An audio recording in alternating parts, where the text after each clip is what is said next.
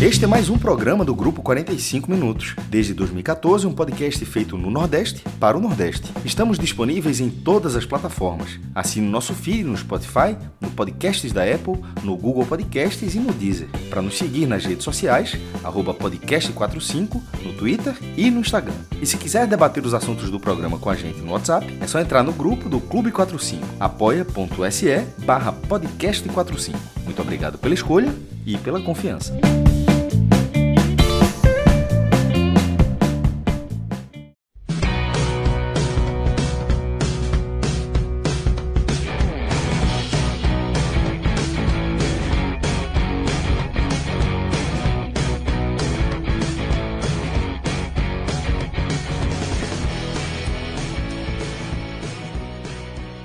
Quarta-feira, 17 de janeiro de 2024, últimos minutos dessa quarta-feira. Entra no ar mais um podcast 45 minutos em uma noite onde o futebol está voltando a tomar as nossas pautas. Os jogos voltam a acontecer. Nessa quarta-feira a gente teve a segunda rodada do Campeonato Pernambucano, né, os primeiros jogos dessa segunda rodada do Pernambucano e a estreia de Vitória e um quase Bahia, um, um reservaço do Bahia também no Campeonato Baiano, tá? Então são quatro jogos que compõem a nossa pauta e naturalmente a gente começa nessa quarta-feira, entra na madrugada de quinta, porque a gente tem muito a debater, tá? E o primeiro jogo que a gente abre aqui o programa no, e o qual Anderson Malaguti acompanhou e vai trazer análise para a gente, tá? É a vitória do Vitória, agora com uma estrelinha dourada em cima do escudo, contra o Jacuipense fora de casa, tá? Um Vitória ainda com toda a cara, com modelo 2023, né? A gente pode dizer aí que o Vitória que inicia, que dá seu primeiro passo em 2024, é o Vitória de Léo Condé modelo 2023, né? Você praticamente não vê diferença na estrutura do time e você vai me dizer se dentro de campo a gente também teve essa sensação, tá? Fala Fred, fala todo mundo que está acompanhando a gente hoje, quase quinta-feira, né? Faltam poucos minutinhos aí para virar essa quarta-feira para quinta, numa, bem como você falou, uma quarta-feira bem agitada de futebol, é, que com certeza vai ter muito assunto para a gente comentar hoje. Mas falando da minha parte que me toca hoje, é, do Vitória, bem como você falou, é um Vitória que começa 2024 com muita cara, mas muita cara mesmo, do Vitória de que terminou 2023. Até porque, é, apesar de ter vindo 14 reforços para essa temporada, o Léo Condé é, basicamente botou a campo hoje um time que terminou 2023, né? Que a gente se acostumou, que fez uma, uma baita Série B, que terminou com acesso e com o título, né? E mas que ainda não tá com uma cara em 2024. É, o Léo Condé hoje é, foi a campo com apenas três dos 14 reforços, né? Que basicamente esses três foram os que iniciaram, né? Que foi o William Oliveira, o Patrick Calmon, né? O famoso PK na lateral esquerda e o Caio Dantas na frente, né? Já que o Léo Gamalho passou por uma cirurgia. Enquanto isso, o Caio Dantas vai, vai assumindo aí a posição de número 9 do, do Vitória.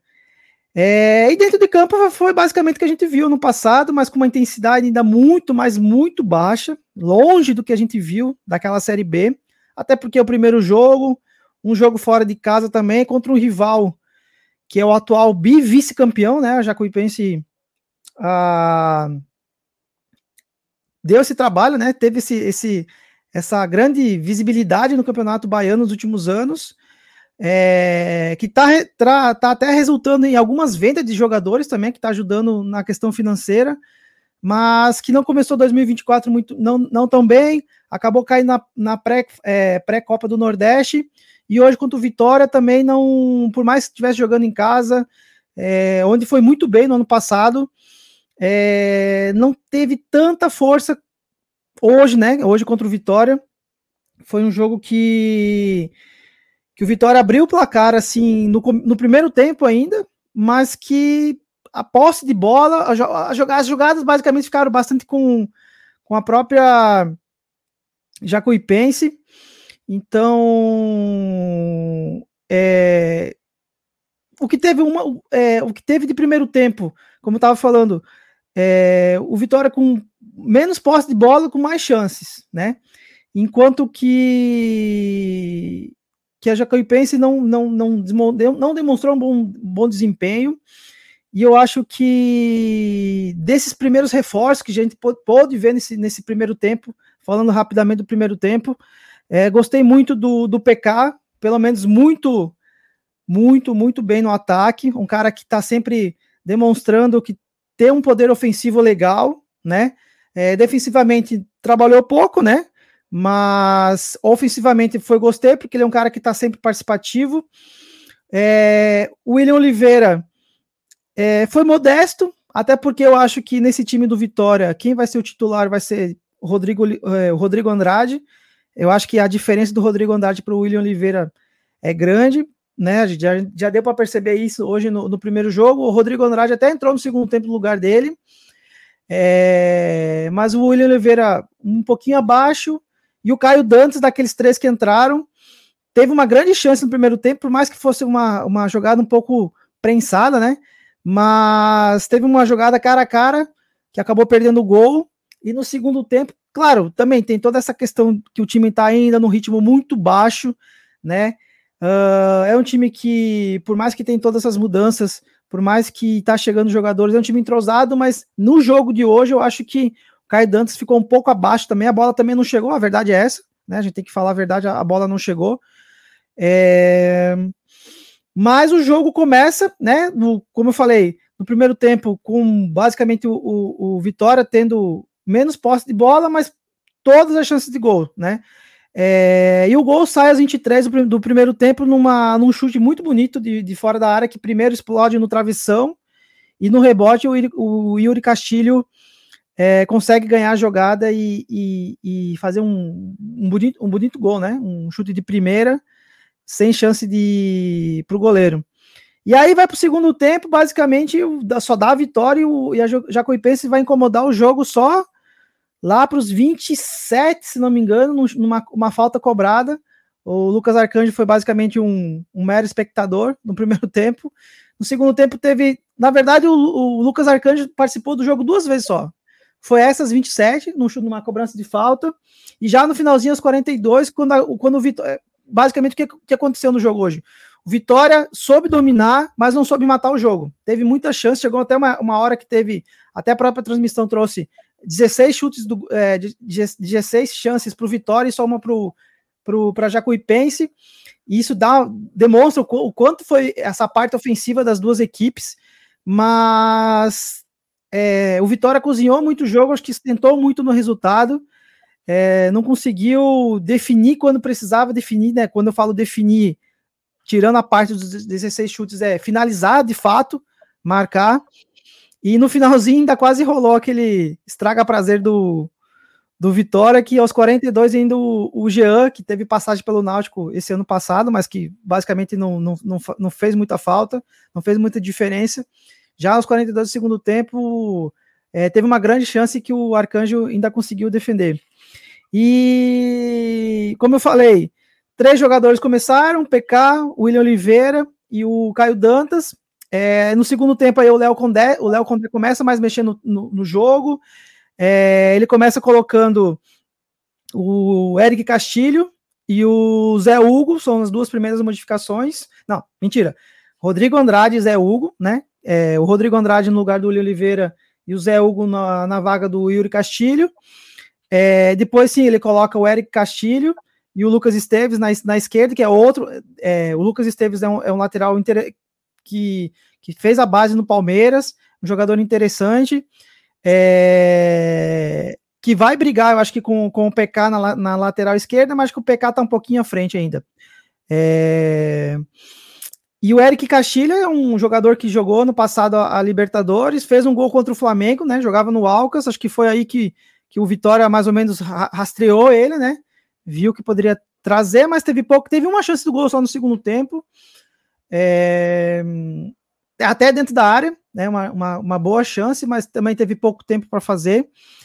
E no finalzinho, é, já aos 39, o Léo Condé botou o Matheus Gonçalves no lugar do Caio Dantas, mas aí, basicamente, com pouco tempo de, de jogo, não, não, o Matheus Gonçalves teve, teve pouco, pouca coisa para fazer.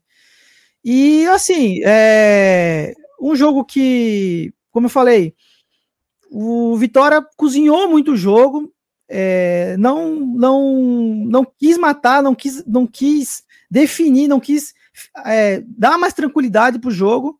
Eu acho que faltou isso, assim, um pouquinho mais desse ímpeto no, no jogo. Teve boas chances. É, e assim, é, gostei muito do Dudu. Agora que eu vi aqui a tua escalação, estou me lembrando dele. Muito Dudu disparado para mim. Gente, é, a gente vai fazer uma, uma avaliação aí jogador por jogador, tá, Mala? Boa. Se Boa. quiser, se quiser a gente já seguir de forma mais mais organizada, setor por setor, jogador por jogador. Para quem não acompanhou o programa passado, a gente, a gente estreou esse campo, tá? E é um campinho de avaliação, onde a gente faz análise, desde a análise geral da, da partida até a análise dos jogadores, dos melhores em campos, né? E a gente tem ali cinco bolinhas coloridas, né? Que a verde, o verde mais forte é de uma super atuação, de uma grande atuação. O verde mais claro de uma boa atuação, o amarelo razoável, o laranja ficou devendo e o vermelho é de uma atuação realmente muito fraca. Então, é, é, Mala, eu queria começar por onde você começou, sem ser por setor, por posição. Beleza. Eu queria começar por quem é de 2024. Por 2024, quem chegou. Caio e Patrick Dantas. Almon, Caio Dantas, é, é, William e Patrick, né? É, foram os três que começaram jogando, né? Caio Isso. Dantas na frente, o PK na lateral esquerda e o William Oliveira no meio. Pronto, vamos começar pelo Patrick, tá? Calmou que você fez um bons uma, uma, boa, leitura, uma boa leitura da, da, da, primeira partida dele. E tem um detalhe, viu? Um dos poucos não remanescentes do Vitória, Edson Lucas, jogou ah. muito pelo retrô contra o esporte, tá? Jogou Eu... muito, muito mesmo. Teve participação direta nos gols. O primeiro gol é, é, é engraxaram a chuteira dele, tá? Da jogada que ele fez contra a marcação do esporte. Então, Patrick Calmon tem, tem uma sombra do passado aí, porque o, o garoto jogou muito bem hoje pelo retrô. Mas como é que foi a estreia de Patrick? É, só para não perder o raciocínio que tu falou aqui de, do Edson Lucas, inclusive quando. Porque basicamente o jogo do Vitória e do esporte foi ao mesmo tempo, né? Então eu tava. Pô, basicamente tava nas duas é. telas. E a hora que o Edson Lucas, os lances do Edson Lucas, na hora me remeteu, na hora, porque é, quando ele estava para. É, o, o, o, Vitória chegou a negociar com ele, né? O Vitória chegou, é nítido, é, é notório que o, que o Vitória conseguiu, mas é, segundo eu apurei com, com o diretor do, do Retro, o, o Vitória não quis pagar 800 mil para o Edson Lucas, que eu acho um valor baixo para um jogador com potencial bom, tá entendendo? Ele bom, chegou no Vitória, demorou para estrear, mas quando estreou, agarrou a posição e não soltou mais. É, e aí, como o Vitória não conseguiu se acertar com ele financeiramente, com ele não, né? Com o Retrô, né? É, acabou indo para o Patrick Calmon, que eu acho que nesse momento tá abaixo do Edson Lucas, mas que hoje fez uma partida interessante, né? Do, dos que eu vi jogar hoje, foi uma partida interessante, um cara que, que é muito participativo no ataque, foi muito mais participativo do que o Zeca, disparado muito mais. É, e que eu vejo que que eu vejo que assim, claro, o primeiro jogo, um adversário não tão bom, mas eu acho que, que pode, pode ser que, que dê liga também no Vitória. Então, é, gostei da participação dele, colocaria, é, acho que essa segunda bolinha que é, é uma cor mais. Verdinho, é jogou bem, né? É, de jogou bem. É, não foi o melhor em campo, mas merece essa bolinha do, do jogou bem. É, o William Oliveira, como eu falei, uh, longe de ser o melhor em campo, longe, até porque também o adversário não não não, não incomodou muito. Acho que foi bem modesto no jogo. Colocaria de amarelinha, talvez, essa amarela. O amarelo é razoável, tá? O, o laranja ficou devendo. Uh, razo... Razoável, vou botar razoável porque também não foi tão ruim assim, não. Razoável tá bom para ele. E o Caio Dantas, eu acho que ficou devendo. eu acho que o Caio Dantas, para mim, ficou devendo. É... teve uma boa chance, cara a cara com gol. É, claro, teve uma certa dificuldade ali, porque não foi um lance sozinho. Mas acho que por ele ser um camisa 9, ele poderia ter, ter, ter finalizado melhor. Mas repito, não por conta dele também, mas também porque é, o Vitória, o quem ficou, não conseguiu ainda se encontrar muito com ele é, no jogo. Ele é um ficando devendo, mas não muito na conta dele também. Eu acho que o que, o que pesou para mim mais nessa escolha dessa nota foi o gol perdido por ele. Certo. E nessa vitória, quem foi o melhor em campo? Assim, quem são os destaques para a gente não, não necessariamente, veja só, só para ter uma, uma explicação do campo. Na rodada passada, por exemplo, no jogo que a gente fez, o melhor em campo não necessariamente conseguiu chegar a ter o verde mais vivo, jogou muito, tá? Às vezes o melhor em campo só fez joga bem, só foi uma partida ok, tá? Mas okay. você tem toda a liberdade aí de dizer quem foi o destaque, quem foram os destaques efetivamente desse vitória na primeira vitória de 2024, com a assinatura de 2023 eu acho que quem tá mais próximo de ganhar a, o, de, assim, a bolinha verde, de fato, né? Que seria o melhor, seria o Dudu. Porque. O melhor tem uma coroa ali, viu? Tem que respeitar nosso mapa. O melhor é, a coroa. É, coroa, eu assim. Mas ele já. ele Nesse caso, se ele ganhar a verdinha, ele ganha a coroa? É isso? não, ele ganha a coroa se você quiser. Pode até ser com verde claro. Pode até ser não, com verde mais. Não, não vou dar, não vou dar, porque eu acho que não foi tanto assim. Ele foi bem, mas não merece a coroa, merece com certeza a bolinha verde. Não, mas a coroa é, é do melhor em campo, independentemente de ah, ter. Sim. Pronto. Então é bolinha verde clara e coroa. Ele não merece a bolinha verdona, não é isso? Isso. Isso. É. Porque, cara, Dudu, meu Deus do céu, cara, Dudu tem três pulmões, cara. Três pulmões, porque tem um. É aquele box to box que fala, literalmente é isso. Tá, tá marcando, tá, tá na lateral. Energia no gramado quando precisa, né? É, ele é um cara que eu acho que foi uma, uma aquisição muito boa do Vitória, mas muito boa mesmo, e terminou e começou 2024 como ele terminou 2023. Foi, foi bem, foi muito bem mesmo. É... Gostei do William Castilho, que fez o gol, se movimentou muito também. Poderia dar essa bolinha para ele. E eu acho que pararia por aí, porque o resto, é... Oswaldo uh, perdeu uma grande chance a verdade, deu a bola, é, chutou a bola no travessão, no lance que originou o gol. Merece, merece essa, segunda bolinha o Oswaldo também. E eu acho que eu pararia por aí nessas avaliações.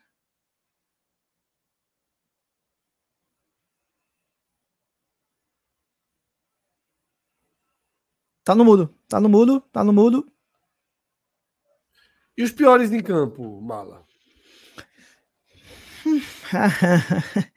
Eu acho que difícil ter assim piores, sabe? Eu acho que tô olhando aqui, eu acho que hum... eu acho que o Zeca pela timidez do jogo hoje, eu achei o Zeca muito tímido na partida hoje. É, Wagner Leonardo e Camutanga pouco trabalharam também. É... Arcanjo, você já falou que trabalhou pouco também, né? É, é, veja, Arcanjo participou, é, Arcanjo participou duas vezes, foi bem. Ele não foi ruim. Ele foi bem. Ele, é. ele, ele, merecia uma, uma bolinha de, de razoável, porque o pouco que ele trabalhou, é. ele foi bem. É, mas eu acho porque que. razoável que... os dois zagueiros também, pelo que você falou, tá? Não comprometeram, né? É, não comprometeram. É, mas acho que de ruim mesmo assim, Zeca, William Oliveira, para fora assim, como, como te falei, foram de mas o Zeca, principalmente porque foi muito apagado, apareceu pouco, deu pouca opção pro, pro ataque, para um jogo que poderia ter sido é, melhor, né? O Vitória atacou muito pro, pelo lado esquerdo. É, ficaria com ele hoje, acho que o pior em campo, assim, mas não, não, é, não é aquele ruim que foi muito ruim, tá entendendo? Se é pra, é pra dar alguém, colocaria nele, eu acho. É, e tá Mateuzinho foi razoável também. E Mateuzinho tem uma história legal que. É, coroinha de bobo tá nele já. É, e o Mateuzinho eu botaria razoável porque foi participativo, até ele de, deixou é, fez um pouquinho de, de, movimentação, mas foi razoável. E o Mateuzinho é interessante porque o próprio presidente Fábio Mota esse ano falou que Mateuzinho vai é, presta atenção em Mateuzinho, que Mateuzinho vai ser a revelação da Série A. É, então, mas hoje não foi tão bem assim, não. Acho que eu fecharia assim o meu a minha lista. Mala, o último, a última análise aí é uma geral do time ali, baseado naqueles bonequinhos clássicos, né, do, do Jornal Globo para cinema, que você tem aplausos entusiasmados, aplausos moderados, apenas ok, apenas nem, apenas nem ok, Fred. Eu, eu botaria apenas ok, apenas okay porque é como eu falei, o Vitória cozinhou muito o jogo hoje. Acho que não foi um jogo difícil, mas o Vitória sentou muito no, no primeiro gol, tá entendendo? Eu acho que o, o, o gol deu uma certa tranquilidade. É, o Vitória viu que a Jacuipense não ia demonstrar tanto e por, por entender que, foi, que é o primeiro jogo, é, cozinhou muito o jogo, falou, acho que 1x0 aqui tá bom, vamos indo, se, se, se sair mais um gol, ok, mas não estamos sofrendo aqui, as duas bolas que sofreram, foi uma bola, bola parada no segundo tempo e a outra no último lance, mas eu acho que não passa disso e, e acho, que até, acho que até o próprio torcedor do Vitória concordaria comigo nessa, nessa análise, porque é, não, não passou disso, não. Não foi uma coisa de encher os olhos, mas também não foi muito, não foi um a zero ruim, não, que sofreu, não. Acho que já. É, talvez tá sendo, eu esteja sendo um pouco exagerado, mas eu acho que é, eu acho que é por aí mesmo. Quando é que a gente vai ver Luan em campo, Mala? Hoje tem, tem, tem, tem, teve vídeo dele treinando, né? Teve. Olha, eu acho que se tem um vídeo que viralizou na internet hoje foi o do Luan, né? É, e assim, eu confesso a você de coração que eu custa, me custa acreditar que, que, que é um lance que é, uma, é, um, é, uma, é um. Como é que eu vou explicar assim? É um momento que ele tá a Vera treinando, tá entendendo? Me custa acreditar que ele tá assim a Vera treinando. Não sei se era no finalzinho de uma da, dessa preparação, ou se o próprio cara que filmou isso é, foi na maldade, mas assim, é, chamou muita atenção desse vídeo porque, pela intensidade dele, no caso, a falta de intensidade né, do Luan. E, e assim, por, por ser um jogador que tem tanta qualidade, por ter feito uma história tão bonita no Grêmio, ter ido para o Corinthians com uma expectativa muito grande e depois simplesmente ir ladeira abaixo, né? por N motivos que a gente já está sabendo, já sabe, mas que chega, que ele chega, é, que ele chega no Vitória, talvez na última grande chance dele, num clube de Série A, e que basicamente ele viraliza hoje com, com, com uma etapa de um treinamento é, dele. Esses recortezinhos às vezes são. É, então, é isso que eu, por, por isso que eu falo que me custa acreditar que ele tá treinando a Vera, sabe? É, inclusive, é, até tava dia, batendo um pouco. Dia é bom é. ter. É, então, é por isso que eu tô falando. Até um amigo, eu tava discutindo isso com um amigo meu num outro grupo que. Que, que ele, não, pô, Luan é isso mesmo, tu ainda acredita nele, tu acha que ele virou isso? Eu falei, cara, eu acho que pode ter sido um, um, um, recorte aí na maldade que soltaram, viram que ia viralizar e viralizou, e viralizou muito, né? Uh, mas assim, é uma pena, se de fato for isso, é uma, realmente é uma pena, mas eu acho que ele não é isso, não. Até porque a gente não tá no dia a dia, a gente não pode avaliar ele por causa de cinco segundos também, né? Totalmente, totalmente. Cássio, estrelinha dourada em cima do escudo. Corte vai votar nessa. hoje. Ah, meu irmão, a turma do Vitória votou, 87% de aprovação. A torcida do Vitória sabe que é melhor que o clube dela. Tem é, assim, se for para colocar a estrela, o Vitória estava no dilema, porque se colocasse a estrela e fosse uma de prata, é, o, o, rival tendo dois, dois, títulos importantes, mais importantes, Campeonato Brasileiro e a Taça Brasil. Aí, se o Vitória coloca uma de prata, aí ia ficar dizendo, oh, pô, tu tem duas douradas, eu tenho uma de prata. Mas, ao mesmo tempo, se coloca uma dourada, está simbolizando uma coisa que não geralmente não é, né? Assim, geralmente é, ou só se fosse o maior título do Estado. Ainda se ainda, por exemplo, o maior título do Estado, caso do Sampaio Correr, por exemplo, ganhando a Série B e lá no Maranhão, aí você entende, mas no momento que não é. Mas, enfim, é... a escolha da torcida do Vitória, bateu de frente, o presidente sustenta, diz que é mais. É, falou essa semana para a Mota que é, seria um título maior, não sei exatamente a expressão, se maior, melhor, mais importante, mas ele, ele, trata dessa forma como superior ao título do Bahia, porque foi nos pontos corridos. Obviamente eu discordo muito, assim, mas talvez o próprio Fábio Mota não ache isso, mas é, ele, mas ele, ele, ele, ele é um provocador e é importante até para a rivalidade Bavi, que de repente o Vitória não fique é o tempo todo, é o Bahia tem mais títulos, é o Bahia tem mais torcida, é o Bahia tem mais dinheiro. Não, isso é, ficar sendo subjugado esse tempo todo, acho que ele não, ele não gostou, ele não como presidente, ele não, não vê a necessidade de ser dessa forma, e está indo para o confronto e está aguentando a resenha, que é o contrário, faz parte. É, eu, eu acho a estrela válida. Eu, a, a, a, se fosse, no meu caso, como disse, a torcida do Vitória sabe que é melhor para ele, sabe com imensa maioria, foi 87% da votação. É, a é, votação é, é, é expressiva. É né? É, expressiva.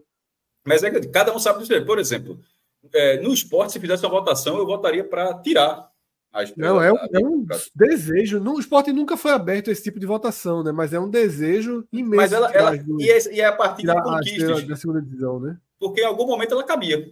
Em algum momento ela cabia, mas na hora que ganhou a Copa do Brasil, até a questão estética, pô, tinha a oportunidade de ficar duas douradas, você botou uma prateada no meio ali, ficou. Enfim, mas aí cada um. Como, por exemplo, é... o Atlético Mineiro tem uma estrela dourada.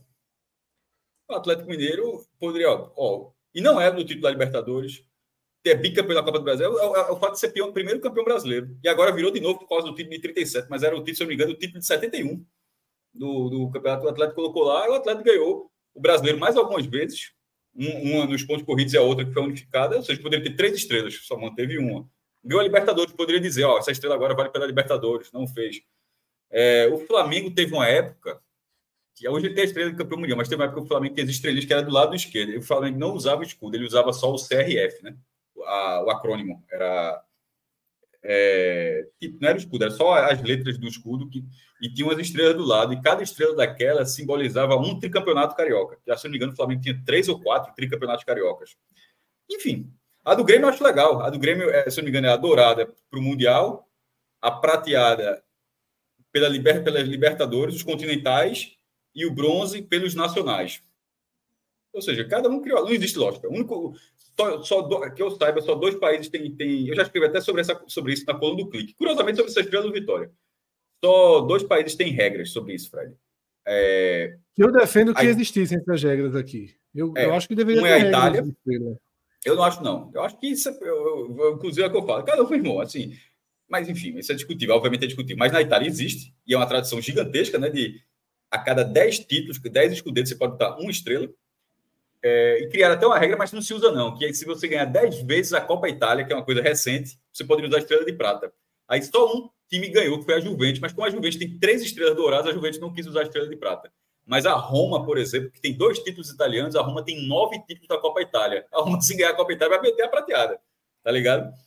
E uhum. o, o outro país que tem a regra é a Alemanha. E aí eu vou falar de cabeça porque é muito louco. Eu acho que é assim, Fred se você ganha é, três títulos, você pode botar uma estrela. Se você ganha cinco títulos, você tem direito a colocar duas estrelas.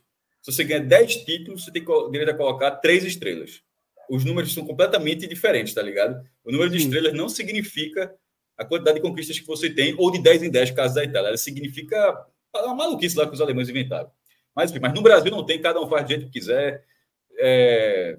Enfim, tem bronca não. O Central, por exemplo, o Central de Caruaru, ele usa a estrela da Série B, já que a gente está falando da Série B, e a do Central nem a oficializada foi. o Central simplesmente, o Central simplesmente ganhou o campeonato e meteu a estrela do escudo. Inclusive é dourada. Até veja, a estrela do, do, do uniforme do Central é dourada. Aí você pode falar, porra, não, é, não seria a mesma coisa? Não, não é. Porque nesse caso do Central, dentro do contexto que ele faz, de um clube interior, de um centro menor, ou de, concorrendo com os clubes de Campina Grande, enfim, de outro cenário, seria uma conquista grande. Mas aí não, não vindo para o Recife. E até se viesse ao Recife, né? Porque, enfim, o Santo Náutico, por exemplo, não tem título da Série B. Mas a do Central nem oficializado foi. Tu o me, Campeonato tu, Fred, Baiano, além... Fred, Fred, tu me botasse isso aí, porque tu sabe que eu falo. Só para gerar um corte eu me fuder. Fala a verdade. Não, não, não, não. Porque, pô, foi um dos assuntos. Antes mesmo de você ter entrado, eu tinha falado já, né? Que a camisa tava lá com a estrelinha e chamou a atenção, né? Vai vender? provavelmente vai vender demais, pô. E outra, você teve 87% de aprovação, lógico que é, vai, né? Mas foi online, sei lá. Mas enfim, mas a, a, questão é que o torcedor do Vitória pode estar encaralhado com esse debate agora. É que eu falo, cara, na cabeça do Vitória foi. Não é o título da Série B. A gente está tá analisando de uma forma bem, bem fria. E eu vou ser justo, inclusive, até com o torcedor do Vitória nisso. Eu tenho certeza que o torcedor do Vitória, a estrela dourada, não é a estrela dourada, não é só dando o peso que ele enxerga no título da segunda divisão. Eu acho que essa estrela dourada é uma estrela de renascimento do Vitória. Era um time que estava quase indo para a quarta divisão, se recupera na reta final, sobe da terceira para a segunda e na segunda divisão entra com sendo o time mais cotado para ser rebaixado e termina sendo campeão por antecipação. Então, então é uma estrela isso... de Belém do Vitória, né? Pode ser.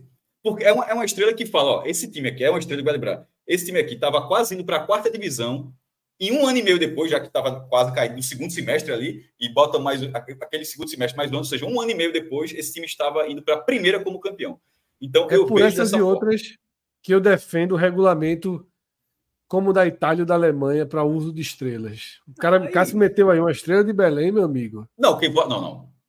Quem falou foi você, porra. Eu só disse, só disse, é, beleza, que seja de Belém. Só, quem falou, eu não sabia, meu irmão, quem falou isso foi tu, não sabia nem que é estrela de Belém era para dizer isso. A estrela é uma estrela que simboliza o um episódio. Só isso. Eu ia dizer Mas... o seguinte, que além do, do, do jogo, dos jogos do Vitória e do Bahia, a gente teve também a Juazeirense empatando fora de casa com o Barcelona.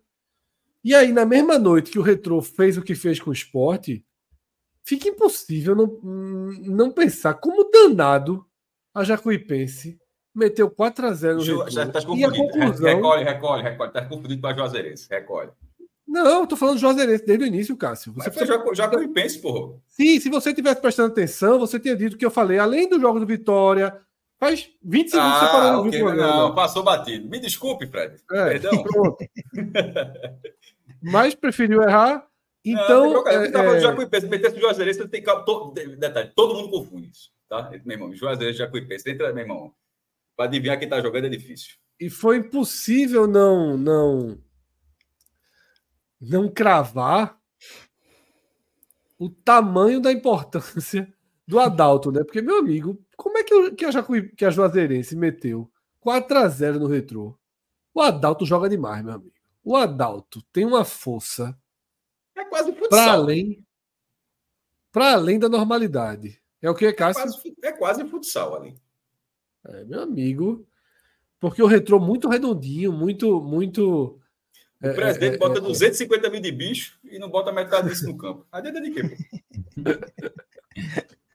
Cadê que bota 250 mil pro gramado?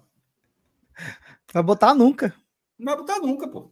Eu tô falando sério. Exatamente. A filosofia ali é outra. Mas é isso. Valeu, Mala. Obrigado aí pela, pela participação, tá? Nessa primeira análise do Vitória estreando na temporada 2024, ainda com modelo 2023, mas a gente vai acompanhando aí jogo a jogo, rodada a rodada, o desenvolvimento desse time, tá? Valeu, Mala. Valeu, se... um abraço e bom programa para vocês aí. Mala. Os próximos programas. E eu falei que hoje era dinâmico aqui, né? Teríamos várias participações. Vocês já viram que Cássio entrou aí ao longo da análise do Vitória. E agora Pedro Pereira, que estava na Fonte Nova. Você e mais quantos, Pedro? Eu e mais 11 mil e alguma coisa. Bom público. Ruim não, a, né? gente tinha, a gente tinha falado quanto? 12, 12 mil, mil hoje à tarde, né? Hoje à tarde você falou em 12 mil. 12? Ah, caramba, quase que é isso, né? Foi o pessoal 11 no mil chat. E né, 700 alguma coisa. É. E aí né? a gente tá vendo, a gente tá vendo a matéria do NE45 com o time alternativo, o Bahia perde para o Jequié na estreia do Baiano. Eu diria o seguinte, Pedro, haja alternativo nisso, né? Você, a é. gente deve ver esses jogadores em campo, mas quantas vezes esse ano? Não, vai ver mais uma, né? Domingo, mais uma domingo contra a de Alagoinhas. Esse time estará em campo novamente e para um jogo, inclusive, mais difícil do que esse, né?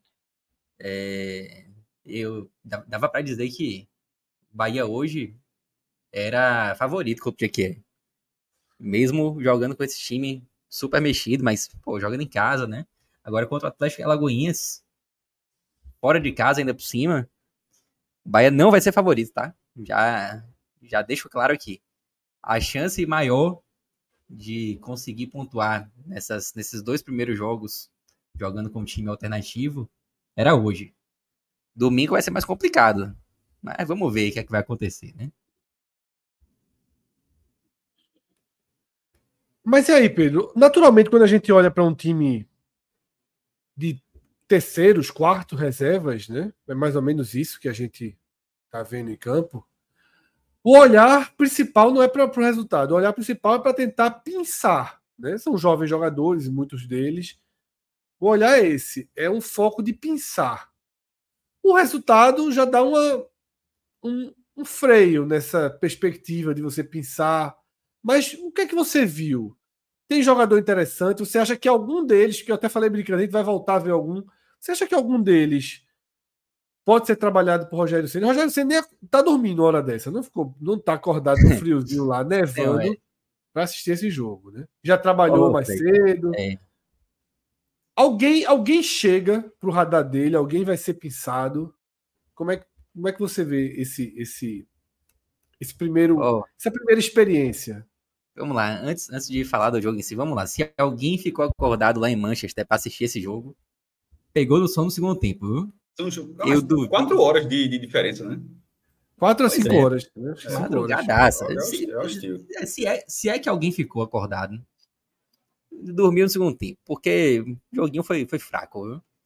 É, então, tô achando que a galera lá de Manchester vai assistir o VT amanhã, daqui a pouco, né? Quando, quando estiverem acordando. É, mas assim, o jogo de hoje é, não, não, não dava para esperar assim do Bahia um futebol vistoso hoje, né? É, acho que ninguém que foi para Fonte Nova foi esperando ver assim um futebol brilhante, até porque é, boa parte dessa, dessa galera que entrou em campo hoje estava no, no time que disputou a Copa São Paulo, né? E ainda tiveram ali alguns jogadores que retornaram de Manchester e vieram por conta desse jogo. E mais uma peça, Diego Rosa, que ficou aqui em Salvador já pensando nesses jogos é, de campeonato baiano. Havia também Léo Cittadini, que seria uma peça interessante para atuar hoje, mas é, problemas físicos acabou ficando de fora.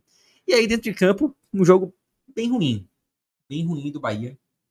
É um jogo que não empolgou em momento algum. Começou ali com o Bahia já cometendo alguns erros, é, embora não fossem erros assim cruciais, mas você via o Bahia já vacilando, sentia que tinha menino que estava sentindo um pouco também o fato de estar tá jogando na Fonte Nova com a torcida, embora não tivesse absolutamente lotada, mas, mas tinha torcida diferente, né? É, isso já via que em alguns momentos assim o nervosismo batia. É, e logo aos 10 minutos, embora o Jequié praticamente não tivesse conseguido chegar ao ataque até então, mas conseguia ter a bola em alguns momentos, conseguia a bola em, em Faras do Bahia até. E acabou que num chute de fora da área, o GQ acabou abrindo o placar. E aí, obviamente, é, como acontece hoje em dia no futebol, né? Um time de menor poder financeiro abre o placar, jogando fora de casa, aí começa a, aquela cera, né? Em alguns momentos do jogo, assim, o jogo ficou paralisado durante horas. Claro que nada disso é desculpa. Bahia fez uma partida muito ruim. E mesmo com esse time, sub-20 praticamente, poderia ter vencido já que é. Tinha condições para isso, mas não foi competente o suficiente para conseguir, né? É, criar tantas oportunidades. O Bahia teve pouquíssimas oportunidades de gol. Primeiro tempo, até achei que o Bahia jogou um pouco melhor. É, chegou a ter é, uma chance com o Lucas Aruba, que bateu na trave, um cruzamento de André. Antes disso, havia tido, tido chance também com Everton, uma, uma, uma bola que ele recebeu de, de Roger. Mas foi muito pouco. Não foi assim um primeiro tempo rico do Bahia em termos de, de oportunidade. E claro que dá para pensar algumas peças, mas de modo geral, assim, não, não dá para dizer que foi um, um grande jogo do Bahia mesmo ali no primeiro tempo, que foi melhor do que o segundo. É, no segundo tempo, além da cera ter aumentado mais ainda, e aliás, o juiz hoje, para mim, deixou a desejar, assim, na, na questão de, de, de combater um pouco a cera ali, né? Demorou a dar cartão pro Jequié. No final, até teve uma, uma expulsão é, por conta de uma falta, mas o Jequié parando muito o jogo, tanto com falta e, e às vezes caindo e ficando no gramado, o goleiro caindo. Aquela coisa que já é típica, né? No nosso futebol. É...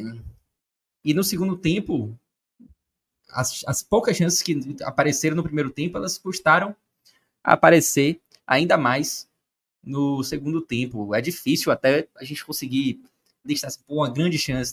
Uma tentativa ou outra, é, Roger Gabriel ali no final, já com o Bahia com uma a mais. Teve algum, algum momento ali na área de baixo rebate, não sei o quê, mas não teve assim uma grande chance. Por aquela grande chance ali, se o Bahia tivesse feito aquele gol, o placar poderia ser diferente. É, então, uma partida que certamente deixou a desejar, mesmo diante do, de todo o cenário, ser primeiro jogo de temporada e, e tudo mais, e um time completamente alternativo. É, respondendo agora a sua pergunta, né, né, Fred? Você perguntou o que é que dá para pensar. E, de fato, um jogo desse, o mais importante é justamente ver o, o que se pode aproveitar ali de um, um time mais novo. Basicamente, eu acho que duas peças se destacaram mais, se destacaram bem mais do que os, os demais. Assim. Roger Gabriel, aliás, Roger Gabriel, até curioso, ele, ele era até hoje de manhã o jogador mais novo a entrar em campo uma camisa do Bahia. Ele já havia estreado em outra oportunidade também com um time alternativo desses, né? E hoje de manhã acabou que Juan Pablo bateu o recorde dele. O recorde que eu acho que vai demorar de ser batido. Entrou em campo com 15 anos e 5 meses bem novo, há cinco meses atrás os caras tinham 14 anos, né? É, e quebrou o recorde de Roger Gabriel. Passou a ser o jogador mais novo a vestir a camisa do Bahia em um jogo. É, mas acho que o Roger Gabriel, acho que hoje ele, ele demonstrou assim que, de fato, é, é um cara que, que pode aparecer em breve no time de cima, no time de cima, mesmo sendo um dos mais novos desse time que entrou em campo hoje. E acho que Lucas Aruba também foi um cara que apareceu bem. Ele teve a melhor chance, inclusive, é, cabeceou na trave, a melhor chance do Bahia no jogo. E acho que foram os dois, assim, que se, se destacaram. Ponto negativo, temos também. É, quero lembrar que alguns jogadores, inclusive que estavam em Manchester com o time principal, vieram para cá.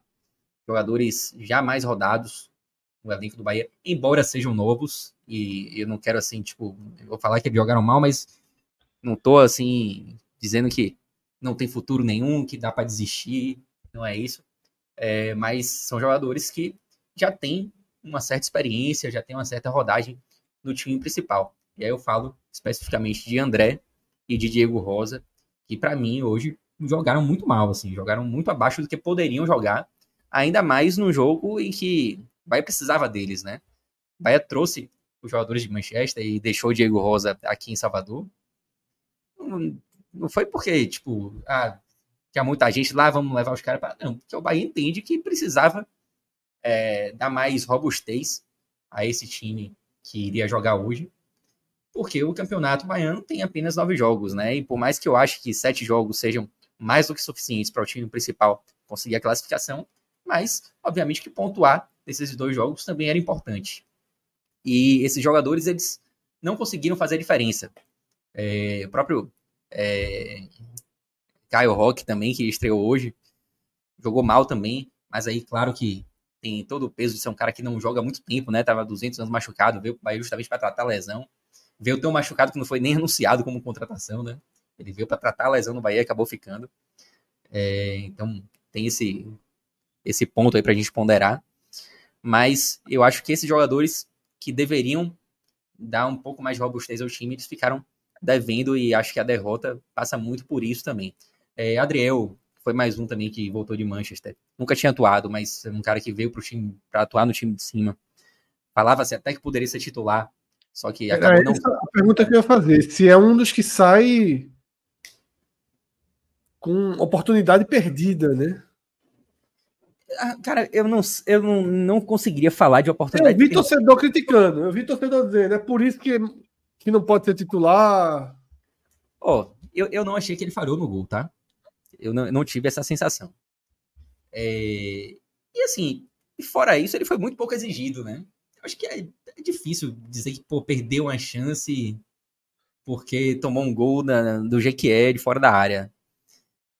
Ele é um cara que vai ter pouca chance. O goleiro reserva, ele, ele fica esperando ali o, o goleiro de cima se machucar, né? Ter algum problema para aproveitar uma oportunidade, mas um jogo em que ele praticamente não foi exigido, acho que não vai ser suficiente para dizer, pô, o Adriel é, perdeu a chance dele. Embora seja um cara que o contrato termina já em junho, né? Então ele quer de fato aparecer. E acho que ele vai ter, vai ter uma oportunidade no domingo, onde eu acho que ele vai ser um pouco mais exigido. E aí talvez a gente possa ter é, uma ideia melhor. Mas eu quero lembrar que Adriel ele veio para o Bahia com uma contratação até, até, até, certo ponto elogiada, embora tivesse um fator extra-campo ali e tal que fosse ponderado. Mas foi uma contratação que agradou. E ele só não virou titular porque chegou no momento que Marcos Felipe estava muito bom, muito bem, e não deu brechas, né? Não deu espaço para que ele conseguisse assumir a titularidade. Mas eu acho que no domingo ele vai ter uma oportunidade melhor para conseguir mostrar um pouco mais o futebol dele. É, então, eu, eu fico mais decepcionado assim com as peças que seriam ali as, as mais experientes do que de fato feliz por ter visto alguma peça sensacional, embora esses dois que eu citei é, eu sejam de fato peças interessantes. Mas eu acho que o principal ponto do jogo de hoje é a decepção com, com esses jogadores mais, mais experientes. É, acho que essa é a sensação geral mesmo, né, de quem eu li, de torcedores do Bahia que eu li no Twitter. Tá? O time principal só dia 24, né? A programação é essa, né, Pedro? Exato. No domingo tem esse jogo contra o Atlético de Alagoinhas, né? E pelo que se viu hoje, eu acho que a chance do Bahia largar com zero pontos nos dois primeiros jogos é, é considerável, é uma chance grande nesse momento. E aí tem que ver, né? Tipo, o Campeonato Baiano, normalmente ali uns 12 pontos já são suficientes para você se classificar. Você precisa de quatro triunfos, né? Quatro vitórias em, em, em sete jogos com o time principal. Confesso que não tenho sequer segurança de que, de, de, de que o time principal vai atuar em todos os jogos do Campeonato Baiano, que vai começar a Copa do Nordeste também. A gente está numa Isso. fase ainda do ano em que. É... Até o próprio Rogério Ceni comentou isso numa entrevista que deu para Yuri Santana e Marinho Júnior, que estão lá em Manchester. Ele falou que vai segurar um pouco alguns jogadores, não vai ter jogador é, participando é, intensamente de todo o jogo, tem que segurar nessa, nessa fase e tal. É, então, não tenho a segurança de que o Bahia vai com força máxima nos sete jogos. Arriscaria dizer que não. Mesmo com aquela questão de Campeonato Baiano agora exige uma classificação, né, por conta da Copa do Brasil. O Campeonato Baiano ganhou uma importância maior, né? Mas eu acho que, mesmo com esse fator Copa do Brasil, o Bahia não vai com força total nos, nos sete jogos, mesmo que largue com zero pontos, que nesse momento é o, é o provável depois dessa, dessa derrota. E, aliás, só citar um, um outro ponto aqui também. Foi a primeira vez que o Bahia perdeu pro Jequié em casa, e aí foi o Bahia mesmo, né? Porque por mais que o Bahia tenha utilizado o time sub-20, mas é o Bahia. E daqui a 30 anos ninguém vai nem lembrar que, que foi o sub-20 que jogou esse jogo.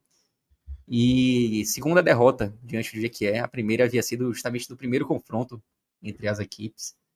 Há, não sei nem quantos anos atrás, até tuitei agora, mas esqueci, mas foi em 1970 é, ou seja, 54 anos que o Bahia não perdia para o Jequié e acabou perdendo hoje. Tem um, um, um, ponto aqui né, desse, desse jogo. Eu estou mandando até agora a imagem para Pedro colocar aqui. Eu vi, os, eu vi algumas pessoas colocando no chat, né? Que Diego Rosa, né, bem abalado aí, ele disse que vai abandonar o futebol. Né? Ele foi vaiado, né? ele veio informar que hoje foi meu último jogo como jogador. Já tinha visto essa, essa, essa mensagem, Pedro? Não, não tinha visto. É, ele de fato saiu vaiado quando ele foi substituído. Ele tinha, poucos minutos antes da, da substituição, ele tinha recebido uma bola. Ele deu um chute assim, tosco, medonho. E aí a torcida já estava com aquele. Ele já vinha jogando mal desde o primeiro tempo. E já estava com esse lance muito, muito vivo ainda, né, no momento da substituição, e a vai realmente foi, foi forte quando ele saiu. Agora sim, velho. Eu já vi jogadores sendo mais vaiados e continuaram no futebol com muita tranquilidade. Tipo, pareceu um pouco. Não tô querendo julgar, tipo, não sei o que, é que passa na cabeça dele, né? Não, não sei como que ele tá hoje, não, não posso julgar isso. Mas acho um pouco exagerado, assim, ao meu ver. Acho que a cabeça quente aí. Não, totalmente, né? É... Eu vi algumas pessoas tweetando que teria sido ironia. Né? Que teria. É, não, sei, não sei. Acho que ele. Não, não, não, não daria uma hora para ele apagar isso aí. Se tivesse uma, uma betzinha aí, acho que, que é uma hora ele apaga. Mas de, é, de fato, né? É, é, de fato, ele, ele tem que se cuidar caso né, tenha, tenha sentido tamanha vai, faz parte do futebol. A camisa é pesada, a pressão é cada vez maior.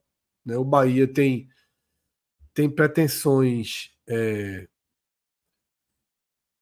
muito grandes na temporada, e é claro que a pretensão não está sobre Diego Rosa, está sobre o elenco de Manchester, mas sobra para quem ficou também, né?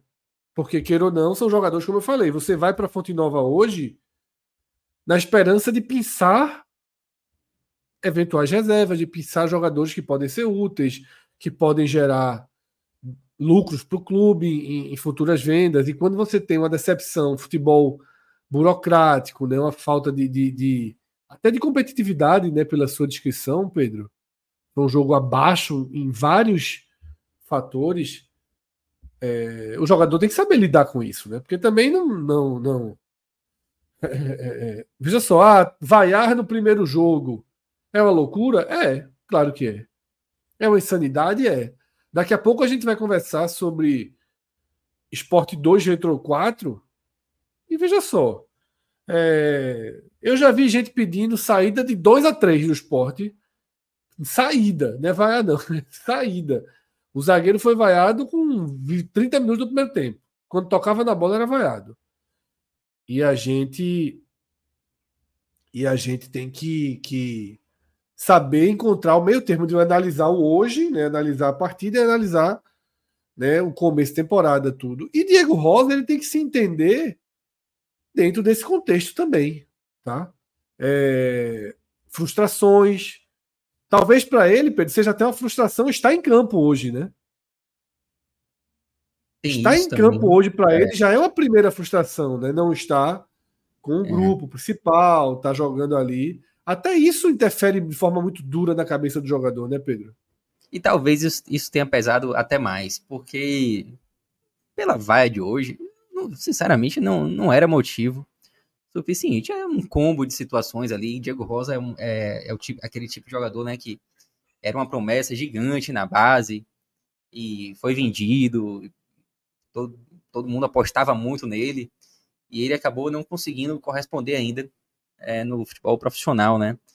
Eu não tenho dúvida que isso pesa muito emocionalmente para um menino que tem 21 anos, sei lá, 20, 21 anos, é muito novo ainda. A gente pensa até que ele é mais velho, porque a gente já, já ouve falar de Diego Rosa há muito tempo, mas ele é novo. É, agora, para mim, ele com esse, com esse post aí, ele mostra um, uma fragilidade assim, psicológica que precisa ser trabalhada.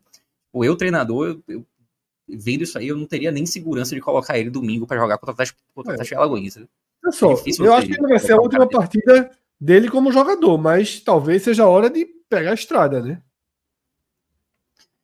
É, mas, pô, o cara desistir assim no, no primeiro jogo da temporada. É. é. difícil, né? Tipo, pra mim, de fato, é um negócio assim que realmente deve ter muita coisa na cabeça dele aí. Fico até é. desconfortável de julgar, porque deve estar tá realmente tenso. Porque uma vaiazinha dessa aí, pegar ele desse, desse, desse, jeito, com certeza é um combo de coisas aí que acabaram pesando. Mas enfim, espero que, espero que ele possa se recuperar em breve desse, desse momento ruim aí. Okay? Um cara muito novo ainda, velho. Tem muito, muito tempo de, de futebol ainda. Pedro, é, no programa da tarde, eu e Cássio, a gente passou, né? Deu uma geral no amistoso, no 3 a 3 contra o Blackburn, e a gente leu, né? As, os números ali, né? Do, do Bahia, números e os 64 anos de invencibilidade foi uma carta na mesa que, pelo amor de Deus, viu, meu amigo? É, é. não pega. É, essa carta foi forçada, mas a carta de o Blackburn, seu time internacional com o Bahia, do exterior, com o Bahia mais essa é muito boa, pô, porque ela é muito aleatória. Muito, e, é, sobretudo, muito.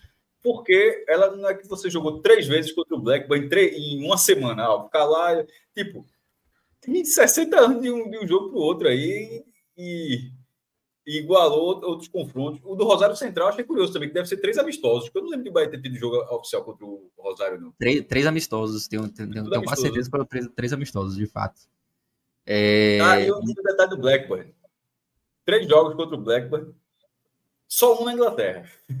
os, outros, os outros dois é. nos Estados Unidos. Os outros dois Estados Unidos, o Bahia viajou 64 para um torneio, torneio internacional de Nova York. Acho até que o Sport participou também em determinado momento, não, não nesse ano, mas... Um, um ano antes.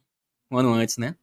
É... E aí o Bahia acabou se cruzando durante esse torneio duas vezes com o Blackburn Rovers, perdeu uma e empatou outra, mas de fato quando, quando, saiu ontem o nome do adversário, até ontem a gente não sabia, né, que o Bahia ia enfrentar, eu falei, pô, a galera foi resgatar aí um adversário antigo, né? Agora, três jogos o Bahia não ganhou nenhum. Tá, tá aí, o Blackburn tá invicto é, diante do Bahia. Mas esse jogo de hoje, pô, assim, de, desde o começo me chamou muita atenção. Pô, ah, o cara tá em 18 Irmão, 18 não é zona de rebaixamento na Championship. É isso que eu tentei, tentei, tentei explicar pra galera. Segunda divisão da Inglaterra, a primeira tem 20, mas a segunda tem 24 times. E, a, e, e o fato principal é que, nesse momento lá, é o meio da temporada. O Bahia, num pré, numa pré-temporada, botou para jogar lá Everton Ribeiro estreando e o Blackburn está no meio da temporada da Inglaterra e outra completamente aclimatado. O Bahia lá passando frio e o Blackburn jogando como segunda-feira para os caras. Uhum. Assim, é, é, para mim era muito favorito, velho. Assim, tivesse terminado 3x1 como estava, uhum. seria normal. Na hora que o Bahia buscou esse 3x3, eu achei um pequeno vexame para o Blackburn. Porque os uhum. caras pegaram um time completamente assim, em fase inicial de trabalho e os caras, é, em, em, tese, voando, não estão voando porque eles não estão bem no campeonato. Mas, assim, fisicamente, fisicamente muito superior. Pelo menos era para estar. É, e é, eu estava até conferindo aqui quando você falava, Cássio, os três jogos contra o Rosário Central, de fato, três amistosos, um em 46, no Campo da Graça. E aí depois em 57 o Rosário Central voltou aqui em Salvador. E aí fez dois jogos contra o Bahia na Fonte Nova. É, o Bahia venceu um empatou outro em 57 e em 46 havia perdido por 5 a 4 é, Mas é mais um time internacional aí que o Bahia passa a enfrentar, passa a ter enfrentado três vezes, né? É, o Bahia nunca enfrentou mais do que três vezes, então tem um grupinho ali de, de times, eu não, não lembro agora de cabeça, mas um grupinho ali de times, Dinamo, Dinamo Kiev, é, enfim, depois os olhos. olhos a gente leu hoje a Dinamo de Kiev, São Lourenço, São Lourenço, São Central Lourenço, e agora, e agora o, o, o, o Blackburn. É, o São Lourenço, o Bahia. A turma volta quando, vezes. Pedrão? A turma volta, volta se não me engano, no domingo. Se eu não estou enganado, domingo. É, e assim, eu, eu fiquei. Dá para arrumar um joguinho, viu, até lá. Dá para arrumar mais um dá, joguinho. Dá para arrumar mais um. Assim. Pô, mas aí é difícil. Só se é, essa, esse fim de semana é rodada de Copa. Porque se fosse, porque, assim, fim de semana os caras jogam, pô. Sim, mas aí, tá, um agora, Não, mas aí, aí é que tá. Pode arrumar um, pode arrumar, mas não no nível como foi o Blackburn, porque é uma coisa que eu até falei mais cedo. Ter arrumado hoje, em, em plena temporada, um time da segunda divisão da Inglaterra foi muito surpreendente. Muito surpreendente. Porque se tivesse da terceira ou quarta divisão, acho que ainda estava de bom tamanho, porque a coisa mais difícil era arrumar amistoso. Tipo, alguém é parar resolver jogar. Tá Como rico, é é? porra. O Bahia tá rico, porra. É, agora sim, eu acho que do jogo de hoje, o jogo não foi transmitido, né? É, foi um jogo. Ninguém viu o que aconteceu. É, mas. Será que foi 3x3 mesmo? Será que foi Coreia do Norte, não? Você já viu, você já viu os gols que o Bahia levou? Aquele vídeo da Coreia do Norte, porque a Coreia do Norte ganhou do Brasil na Copa de 2010. Será que. agora, eu tava vendo lá na Fonte Nova agora, os gols que o Bahia levou, pô, cara, os gols assim, bestas, principalmente o segundo, para na saída de bola ali e tal. Claro que não estou criticando, é o primeiro jogo de temporada, erros eles podem de fato acontecer, né? Mas é, são, são gols assim bobos. Agora eu acho que dá, dá para tirar alguns pontos aí da, da escalação, né? Tipo, e, e também de, de falas de Rogério em algumas entrevistas que ele deu lá em Manchester. Por exemplo, é, ao que tudo indica, o Juba esse ano vai ser muito mais utilizado como lateral do que é. lá, lá, na frente, né? É, fiquei em dúvida sobre algumas outras situações. Tipo, Rezende, Rezende teve, esteve em campo hoje, mas hum, não consegui ter certeza se ele atuou ali mais como terceiro zagueiro ou se ele atuou como volante, né? São, são dúvidas que a gente vai saber na medida que o Bahia começar de fato a jogar e que os jogos sejam tele, televisionados diferente desse, né? É, mas já é um, um esboço, né? O time do primeiro tempo já foi um esboço do que o que a gente pode ver a partir da próxima semana, quando o time principal começar a jogar. Vocês falaram aí sobre essa questão dos, dos cinco jogos que o Bahia não perde para times europeus, né? Cinco é... jogos não, ele falou dos 64 anos. 64 anos, 64 anos, ou cinco jogos. É... Mas em compensação, o Bahia não vence um europeu em solo europeu desde 1960. Já tem bastante tempo. E a última vez foi nada mais nada menos do que 6 a 1 diante do Bayern de Munique. Que jogadinha de carta na mesa para ir embora, viu, Pedrão? Meu amigo. eu disse, eu disse para você que esse jogo acontecer de novo tem que ter faixa na arquibancada. 6x1 eterno, aquelas faixas quando o cara tem. 6x1 eterno. Verdade, verdade. Então é isso, Pedro. A gente está com um acompanhamento aqui dos jogos, com campinhos, com avaliações, mas o Bahia só vai ter o campinho dele quando a turma chegar de Manchester, tá? A cúpula aqui do 45 minutos disse que time de Diego Rosa não merece, não merece campeão não. A turma vai vai sem campinho aí até a cavalaria voltar e buscar aí seus 12 pontos. Que você já está preocupado, já mostrou aí uma ruga de preocupação com esses 12 pontos. Já, sem dúvida. Agora sim, eu, eu até comentei aqui, teve um dia que a gente estava falando sobre a ida do Bahia a Manchester e que isso poderia, de alguma forma, prejudicar o Campeonato Baiano. Mas eu acho que mesmo que o Bahia estivesse aqui em Salvador, esse jogo ele não seria disputado pelo time principal, tá? É, o Bahia já fez isso em outros anos, por exemplo. Não fez ano passado porque teve a Copa do Mundo e aí a pré-temporada foi um pouco mais tranquila. É, mas o ano retrasado o Bahia também optou por não fazer os primeiros jogos do Campeonato Baiano com o time principal. E eu acho correto, sim, tá? tipo, sim, você tem mesmo que focar na pré-temporada. A pré-temporada é importante para o decorrer da, da temporada, né? É, mas, obviamente, que não, não deixa de, de ser um ponto dificultador, dificultador. Ainda assim, se o Bahia não conseguir se classificar, tipo, a gente está falando do primeiro jogo, né? Não estou falando que o Bahia agora, desespero, não vai conseguir se classificar. Não é isso. Mas se por acaso lá na frente não conseguir a classificação, não, não, não se pode culpar a pré-temporada, tá? Tipo, a pré-temporada é importante e é muito mais importante que esses dois primeiros jogos do Campeonato Baiano. Agora, o jogo hoje era pontuável mesmo com o sub-20. Eu acho que se o Bahia não conseguir, por acaso, lá na frente a classificação, vai ser por pura incompetência. Não vai ser porque viajou para Manchester ou optou fazer esses dois jogos com o time sub-20. Pedrão, e o que a gente vai seguir aqui no programa tem um pouquinho a ver com essa deixa aí que você colocou no ar, tá?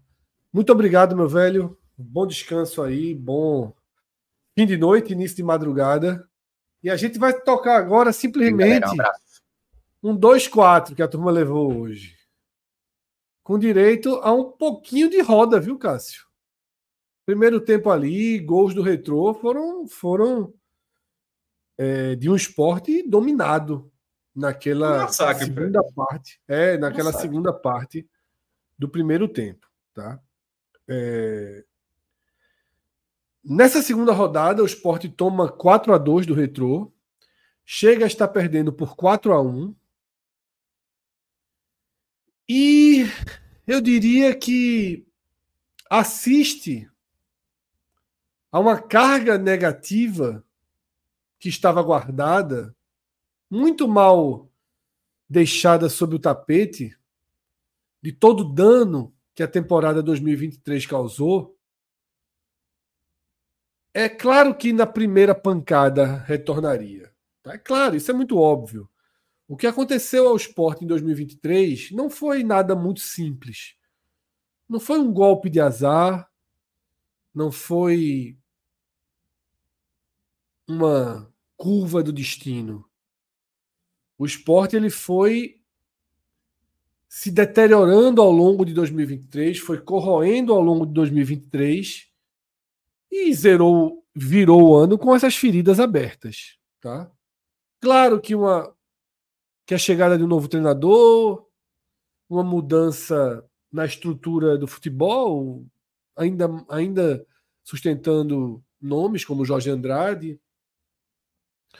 Claro que tudo isso consegue ser esse tapete que eu falei. Um tapete que fica sob sobre os problemas fica sobre os problemas. E aí vieram os reforços, os milhões de reais gastos, o que vai cada vez mais tirando a dor e o amargo de 2023 e injetando esperança para 2024.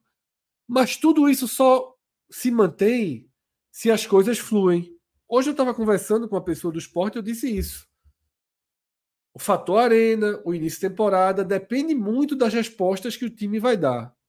E aí, seis horas depois, o time dá uma resposta que compromete o início do trabalho. E aqui, Cássio, chega o ponto em que a gente tem que ter o discernimento de saber o quanto você tomar um 4 a 1 no primeiro tempo do retrô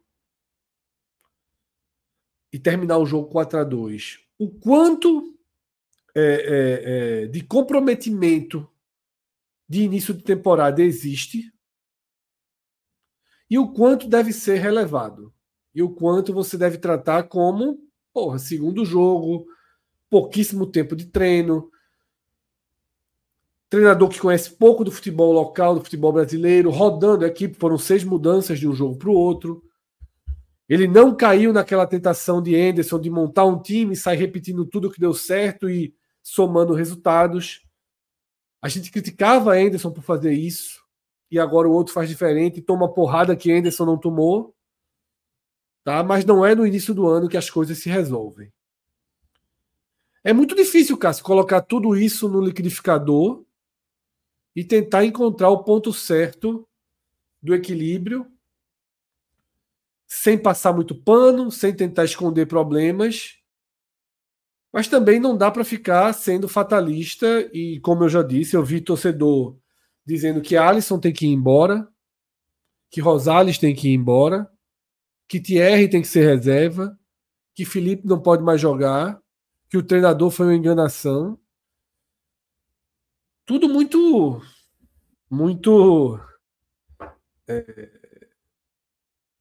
tudo muito intenso, né? Tudo muito pouco cerebral, pouco racional. Mas eu talvez esteja pedindo muito, né? De racionalidade, frieza, depois de tudo que foi 2023. Se tivesse subido, tenho certeza que estaria sendo minimizado ao máximo esse resultado. Mas quando não subiu, isso aí se soma com 2023 se soma com os fracassos de 2023, com as dúvidas sobre os jogadores. Perde, Fred, soma tudo. Soma até. Isso, remanescente é, de 23. Até o 0x0 com o Porto, que ninguém viu. É. E aí, Cássio, é, também trago aqui nessa abertura algo que eu bati muito na tecla. Sempre que me perguntaram sobre o treinador, eu disse: eu não tenho opinião, eu não vou ter opinião formada assistindo VT recorte de, de YouTube. Sabe? Eu sei que muita gente pega jogos inteiros e faz esse trabalho, analistas fazem isso, estudiosos fazem isso, mas eu nunca aceito fazer a minha análise pelos olhos de outra pessoa. Eu digo, eu preciso ver o time jogar duas, três, quatro, cinco, seis vezes para ir construindo minha visão sobre o treinador e sobre os jogadores. Eu tive muito essa discussão com torcedores do Ceará quando anunciaram esses os dois novos Facundos ali, né, para o ataque. E para mim cabe o mesmo de Sosso. Eu não tenho opinião formada sobre ele pelo trabalho que ele fez antes. Eu não, antes eu não acompanhei os jogos do time, dos times dele.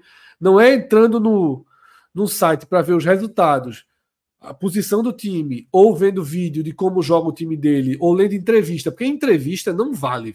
Veja só, a turma cair em conversa de entrevista não existe. Tá?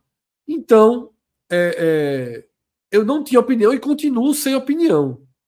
Tá? Não é essa porrada que o Sport tomou hoje que vai também que eu já condenar o trabalho do cara. Eu acho que acidentes acontecem, existem contextos, inclusive, para tamanha porrada que o Sport levou. Mas eu queria a tua visão, Cássio. Como é que você se, se coloca, inclusive, nessa avaliação do resultado? Você coloca mais como algo grave aconteceu e vai exigir mudanças imediatas já para sábado? Já muda até a postura, a forma de encarar o jogo sábado? Ou você acha que a linha de trabalho que estava sendo planejada talvez de rodar o elenco, talvez de testar sistemas dentro do jogo, deve ser mantida. Sábado, o Fred não falou, mas sábado é o clássico contra o Santa Cruz, para contextualizar, é o clássico das multidões. Tipo, não é, é, é um, o sábado ele tem um peso diferente, natural, independentemente da preparação que tu está fazendo. É, então, esse jogo, ele para o sábado não é um jogo qualquer. É, sobre a preparação de, de, de Souza, eu prefiro os testes do que moldar o time e não fazer, até porque é uma coisa que a gente criticou muito com o Anderson, né? e não dar opção alguma a ninguém montar um time, ou seja, arrumar uma formação, uma boa formação e seguir com ela, mesmo sabendo, e aconteceu, a gente falou que ó, em algum momento alguém vai sentir fisicamente, vai, o secar vai ficar alto, o risco de lesão existe, é, o time vai ficar, ao mesmo tempo vai ficar entrosado, ele vai ficar muito batido para os adversários também, ou seja, tem os prós e contras. Isso o esporte já viveu isso. Nesse momento agora está vivendo um momento de teste. Sosso, nesses dois jogos, ele fez duas escalações no primeiro tempo. Começou com três, cinco, as duas, as duas vezes começou com três zagueiros. Contra o Petrolina no 3-5-2 e contra o Retrô no 3-4-3. Embora na entrevista ele tenha falado 3-5-2, mas assim, só se é, a Romarinho, o Arthur Kaique fosse, tiver, na, fosse um meia, mas no jogo não pareceu isso, não, tá? No jogo pareceu dois pontos normais e, e Zé Roberto ali na frente. Mas na, na, na coletiva foi dito como se tivesse sido 3-5-2. Eu sei que é o treinador falando isso, mas não pareceu. Pareceu muito diferente. Na, no, contra o Petrolina era um 3-5-2 e hoje. E, até que tinha Ruiz, hoje não tinha, não. Hoje tem dois volantes, dois laterais, esses três atacantes, e nenhum deles eu enxerguei, pelo menos na minha humilde opinião, não enxerguei fazendo essa. Uma, fazendo um meia. Inclusive, senti, acho que o time sentiu falta demais disso. Mas nos dois jogos, primeiro, os dois jogos do esporte não foi bem no primeiro tempo. É, e nos dois jogos, Souto é, mudou no, na, no, segundo tempo. Tirou pelo menos um zagueiro, tirou até dois no, no primeiro jogo. E colocou, é, fez, fez alterações, é, botou ou 4-4-2 ou um 4-3-3, mas enfim, jogou com mais gente à frente, ou seja, aquela, a, abriu mão da figura dos três zagueiros. Esse ponto eu vou, vou deixar aqui que, pelo menos, já passou, já aconteceu duas vezes ele não se abraçou, embora na, na coletiva você, você não deu muito valor à coletiva, mas eu, eu só para deixar claro, eu não sou muito dessa linha. O cara falou, tá falado, eu não vou ignorar o que o cara falou, porque ele quer dizer outra coisa. Tem que considerar o que ele, foi, o que ele disse. O que ele disse na coletiva é que. Não, cara, três... o que eu falei na entrevista é quando perguntam assim: qual sua forma de jogar? Aí o cara disse: Não, eu sou um treinador muito moderno. Ah, ok. Mas, por exemplo, quando ele falou hoje do 3-4-3, você, você é, relevou ou você absorveu? Que ele, usou, ele entrado 3, em campo com 3, 4... Desculpa, 3, 4, 3 não, 3 zagueiros, a função de 3 zagueiros. Ele disse, ó, hoje não foi perder para três zagueiros, assim, ele defendeu os três zagueiros, não, ele não abriu mão, ou seja, a, a coletiva não é foi... É o esquema que ele trabalha, né, Cássio? Ele vai Pronto. defender... Então, isso vai acontecer outras vezes, e esse é o ponto que eu queria seguir daqui para seguir daqui para frente. O esporte, esporte, direção do esporte, quem faz o esporte, não contratou o Souza não sabendo disso contratou o treinador sabendo, ó, esse treinador ele gosta de jogar mais com três zagueiros. Talvez não é uma função, não, no Brasil não é tão utilizado hoje em dia no Brasil por uma questão de treinamento, porque o zagueiro da sobra muda, o cara fica mais fechado no lado, outro fica uma posição mais central, ou seja, muda a característica do Brasil, são dois zagueiros, zagueiro central e o quarto zagueiro, você muda a característica de um cara que está anos de carreira jogando de tal forma. Então, talvez não seja implantado tão rapidamente. Então, o fator surpresa para a direção do esporte não existe. Então, esse é um ponto. É, o treinador falar que não vai abrir mão disso, eu entendo porque eu estou considerando que a direção do esporte contratou ele tendo consciência disso.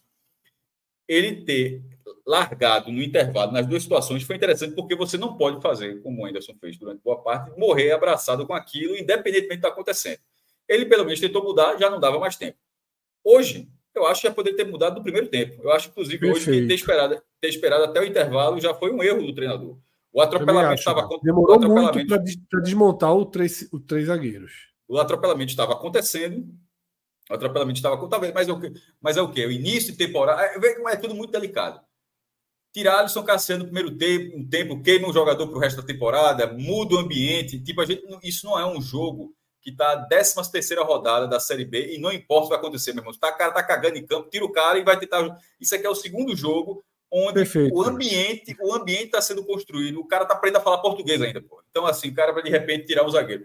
Eu não estou dizendo que não é para eu estou dizendo, eu estou tentando a cabeça do treinador como está pensando, porque o cara está fazendo negócio esse pode estar tá queimado. Agora, se isso é um jogo, se isso é um jogo da, como eu falei, 12 segunda rodada da Série B, teria sido uma coisa inacreditável por parte de Sosso, ele ter ido até o intervalo sem ter mexido, certo?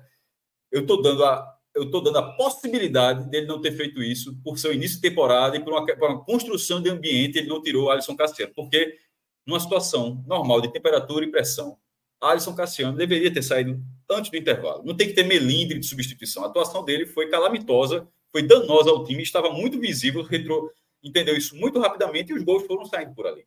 Mas ele ficou até o intervalo. Mas o, o treinador corrige no segundo tempo.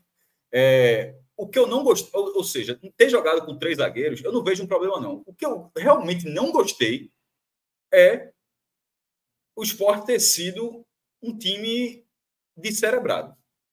Assim, o esporte jogou com três zagueiros, dois volantes, dois laterais e três atacantes.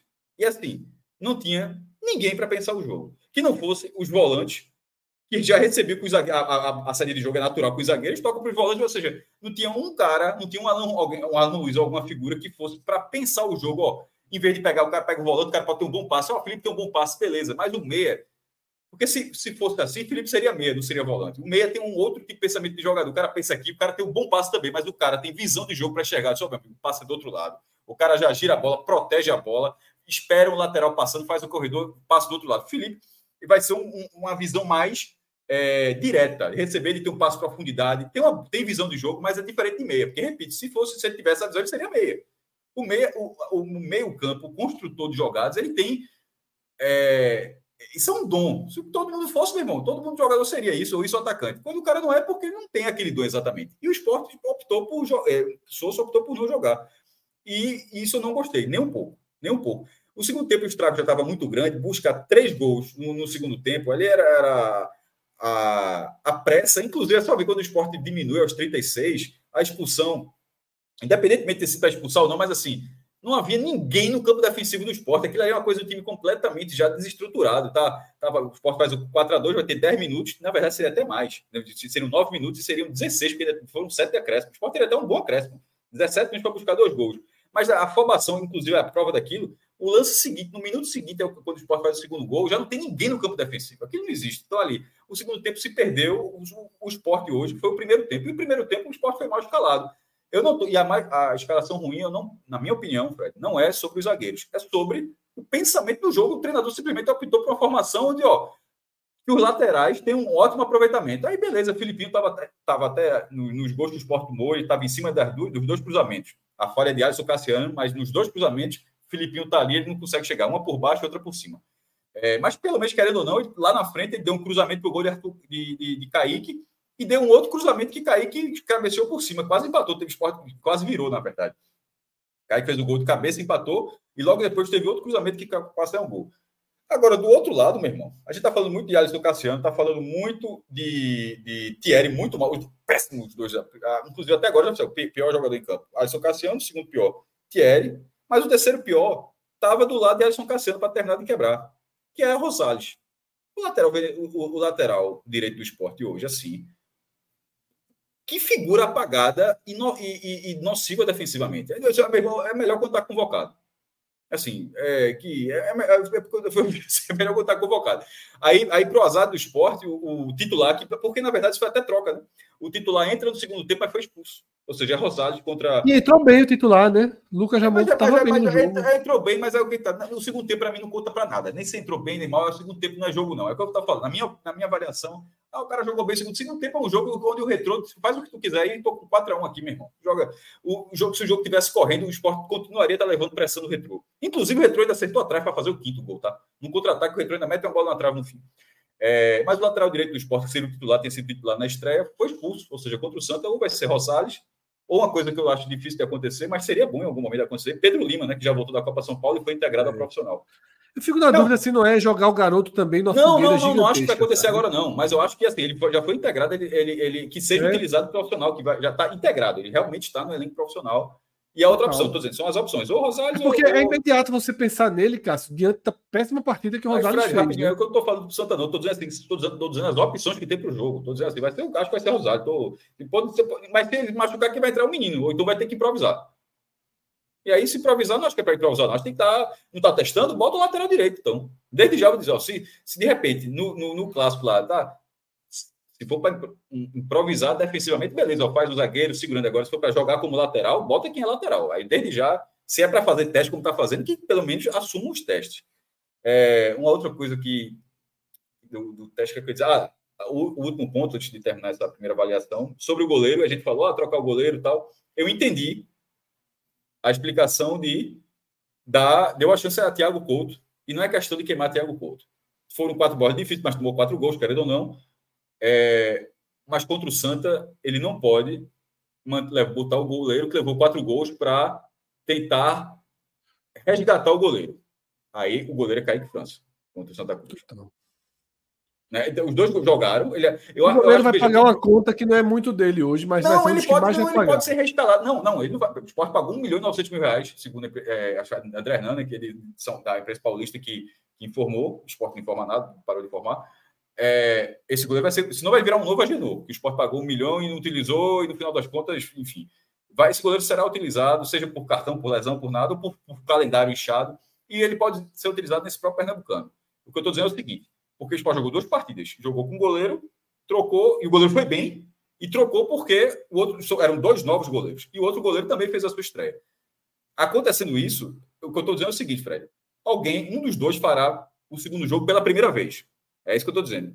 É, ele, é, não, faz, não fará sentido se a escolha for um resgate do que levou quatro gols contra o Retro. Não, a escolha tem que ser desses dois jogos. Quem foi que jogou melhor? O primeiro vai ser, pronto, ele, ele cada um teve uma chance. O Cássio, vai entrar para tentar ganhar o jogo, vai tentar entrar com o que tem de melhor. A pressão Sim, batendo é, na porta. Não isso, é, é. não, isso é nada, eu acho isso natural. Tanto que eu estou dizendo, então, porra, é, é óbvio, pô, eu estou falando exatamente isso. Tanto é que vai ser Kaique França. Só, inclusive, essa lógica só não vai ser se a escalação for Thiago Couto. Se a escalação for Thiago Couto, é, é, já é gestão de grupo na terceira rodada. Sim, sim. Enfim, é, até, que, até o revezamento seria Kaique, né? Se ele estiver fazendo um, um, imaginário revezamento, seria o outro, né? É. Enfim, eu acho que vai jogar com três zagueiros contra o Santos. Talvez não jogue bem de novo no primeiro tempo, como não jogou nem contra o Petrolino, nem contra o Retrô, mas, pô, se treinou contra três zagueiros, contra o Porto, nos coletivos, é, contra o Petrolina, contra o Retrô. Assim, o, o, o, treinador tem a confiança, a direção contratou o cara esperando esse, essa formação. É, não, assim, é, ainda que existam outras formas de jogar, eu não estou dizendo a, a, que eu preferiria que, que o esporte adotasse, mas pelo trabalho, o trabalho ainda continua sendo inicial, apesar da porrada, o trabalho continua sendo inicial, eu acharia, assim como acharia surpreendente se Thiago Couto fosse o goleiro, eu acharia surpreendente se a escalação não fosse com três zagueiros contra o Santa Cruz. Eu já não sei se eu escalaria. Porra, é, mas você sendo solto, porque não é questão de não saber o que tu acha, não, Fred. Toda vez a gente tem, toda vez a gente tem essa mesma discussão. Não é o que você acha, o que eu acho. É o que o treinador acha. Você acha que Sosso vai abrir mão de três zagueiros contra o Santa depois de ter dado errado hoje? Essa é a pergunta, não é o que a gente eu acha. Acho que vai. É eu acho que vai. Eu acho que pelo eu acho que pela forma de trabalhar não faz sentido. Agora, a pressão talvez gere isso, mas pelo a, trabalho... pressão vai bater na porta, pô. A pressão, a pressão vai bater na porta. Ele tomou 4 a 1 no intervalo, né? E, e, aí você tem a questão de peças, tudo. É, ele ficou numa situação delicada, porque escalar os três zagueiros. Inclusive, escalar seria escalar Cassiano de novo. É, veja só, Cássio. Se ele escalar os três zagueiros, ele vai ter que escalar Rosales de novo, por exemplo. Não tem Lucas. E para mim ficou muito claro que ele vai precisar de um meia. Então ele vai com, com a escalação mais próxima, que foi o jogo do Petrolina, que o Sport foi com Alan Ruiz no meio e só dois atacantes, Zé Roberto e Romarinho. Tá? Eu acho que esse time do esporte, nesse momento, tá mais pronto, tem mais peças, tem mais perfil para jogar no 4-4-2. Eu acho que seria um time muito mais equilibrado contra o Santa Cruz. Se você tem dois zagueiros, dois laterais, os dois volantes, Alan Ruiz no meio, Arthur na ponta, Romarinho na outra ponta e Zé Roberto ou Gustavo Coutinho na frente. Eu acho que é um time mais equilibrado. Você tem mais qualidade em campo se você for para um 4-4-2, para um 4-4-2. Você tem melhores jogadores para colocar em campo. Porque se você vai com 3-5-2, você está colocando ou Alisson ou Renzo, tá? Você está repetindo algo que implodiu contra o Retrô. E você está colocando, você está de novo se colocando no risco de perder todo um primeiro tempo para depois tentar consertar. E hoje, por exemplo, eu acho que a tentativa de conserto dele, até pelo 4 a 1 já foi extremamente desordenada. No jogo contra o Petrolina, a mudança foi muito mais fluida. É, nos dois ah. casos, ele, ele, fez três mudanças no intervalo. Né? É, mas hoje, hoje, hoje foi desordenado demais, Cássio. Hoje foi, foi. O time foi uma bagunça no segundo tempo. Bagunça absoluta. Tá? Ele tirou um zagueiro, um é volante. Isso que eu não avalio o segundo tempo. O segundo tempo não é uma bagunça absoluta. Mas assim, é só se você continuar analisando como se fosse um jogo normal. Não é normal. Tu tá levando em 4 a 1 dentro de casa. Pô. Sim, então, mas não mostrou nada. Mostrou. Qualquer, qualquer, time, ou, ou, quase, tirando o Barcelona, que vai ganhar, mas assim, uma, uma situação normal de futebol, tá levando em 4 a 1 o time tá levando 4 a 1 vai ser desordenado, pô. Se não é porque a substituição foi mal feita, porque foi tarde, é porque o placar impede você de ter. Sim, concordo, concordo. Mas você tem que ter organização, cara. Se o Alan Ruiz estava caindo pela direita, o segundo o tempo. O time tá pilhado, pô. Alan Ruiz entra chutando bola em cima do jogador, discutindo todo mundo. Aí você está tá, tá ignorando que o jogo está 4 O jogo tá 4 a 1 Tá todo mundo. É cartão para todo lado, as faltas são mais duras. Outro time, o outro time largou o jogo, tentar com três pontos, assim, é tudo muito mais difícil. Então, por isso que eu, a avaliação que eu faço desse jogo é o primeiro tempo.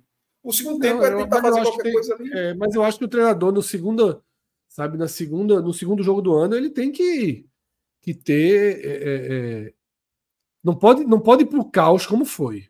Não, não estava valendo vaga, não, não pode ser algo tão caótico. Se, se o mesmo treinador colocou, fez seis mudanças em, no, de um jogo para o outro, ele não pode, no segundo tempo, ir para o caos. E essa ida para o caos dele, para mim, sugere uma, uma primeira e natural interferência da pressão, e para mim só tende a ser agravada até o sábado, tá?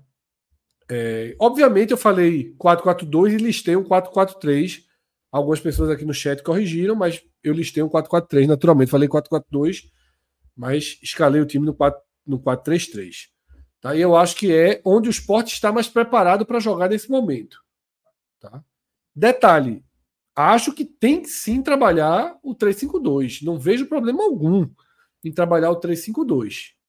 Tá? Mas eu nunca acho que a conta que o jogador que sobra é um meia. Ou sobra um volante ou sobra um atacante. Sobrar um meia, eu acho que deixa um time muito desequilibrado, sabe? E sobretudo quando você leva um gol. Ou quando você está atrás do placar, já que o Sport levou o gol, empatou imediatamente. O que é que aconteceu depois do 2 a 1 para o Retrô?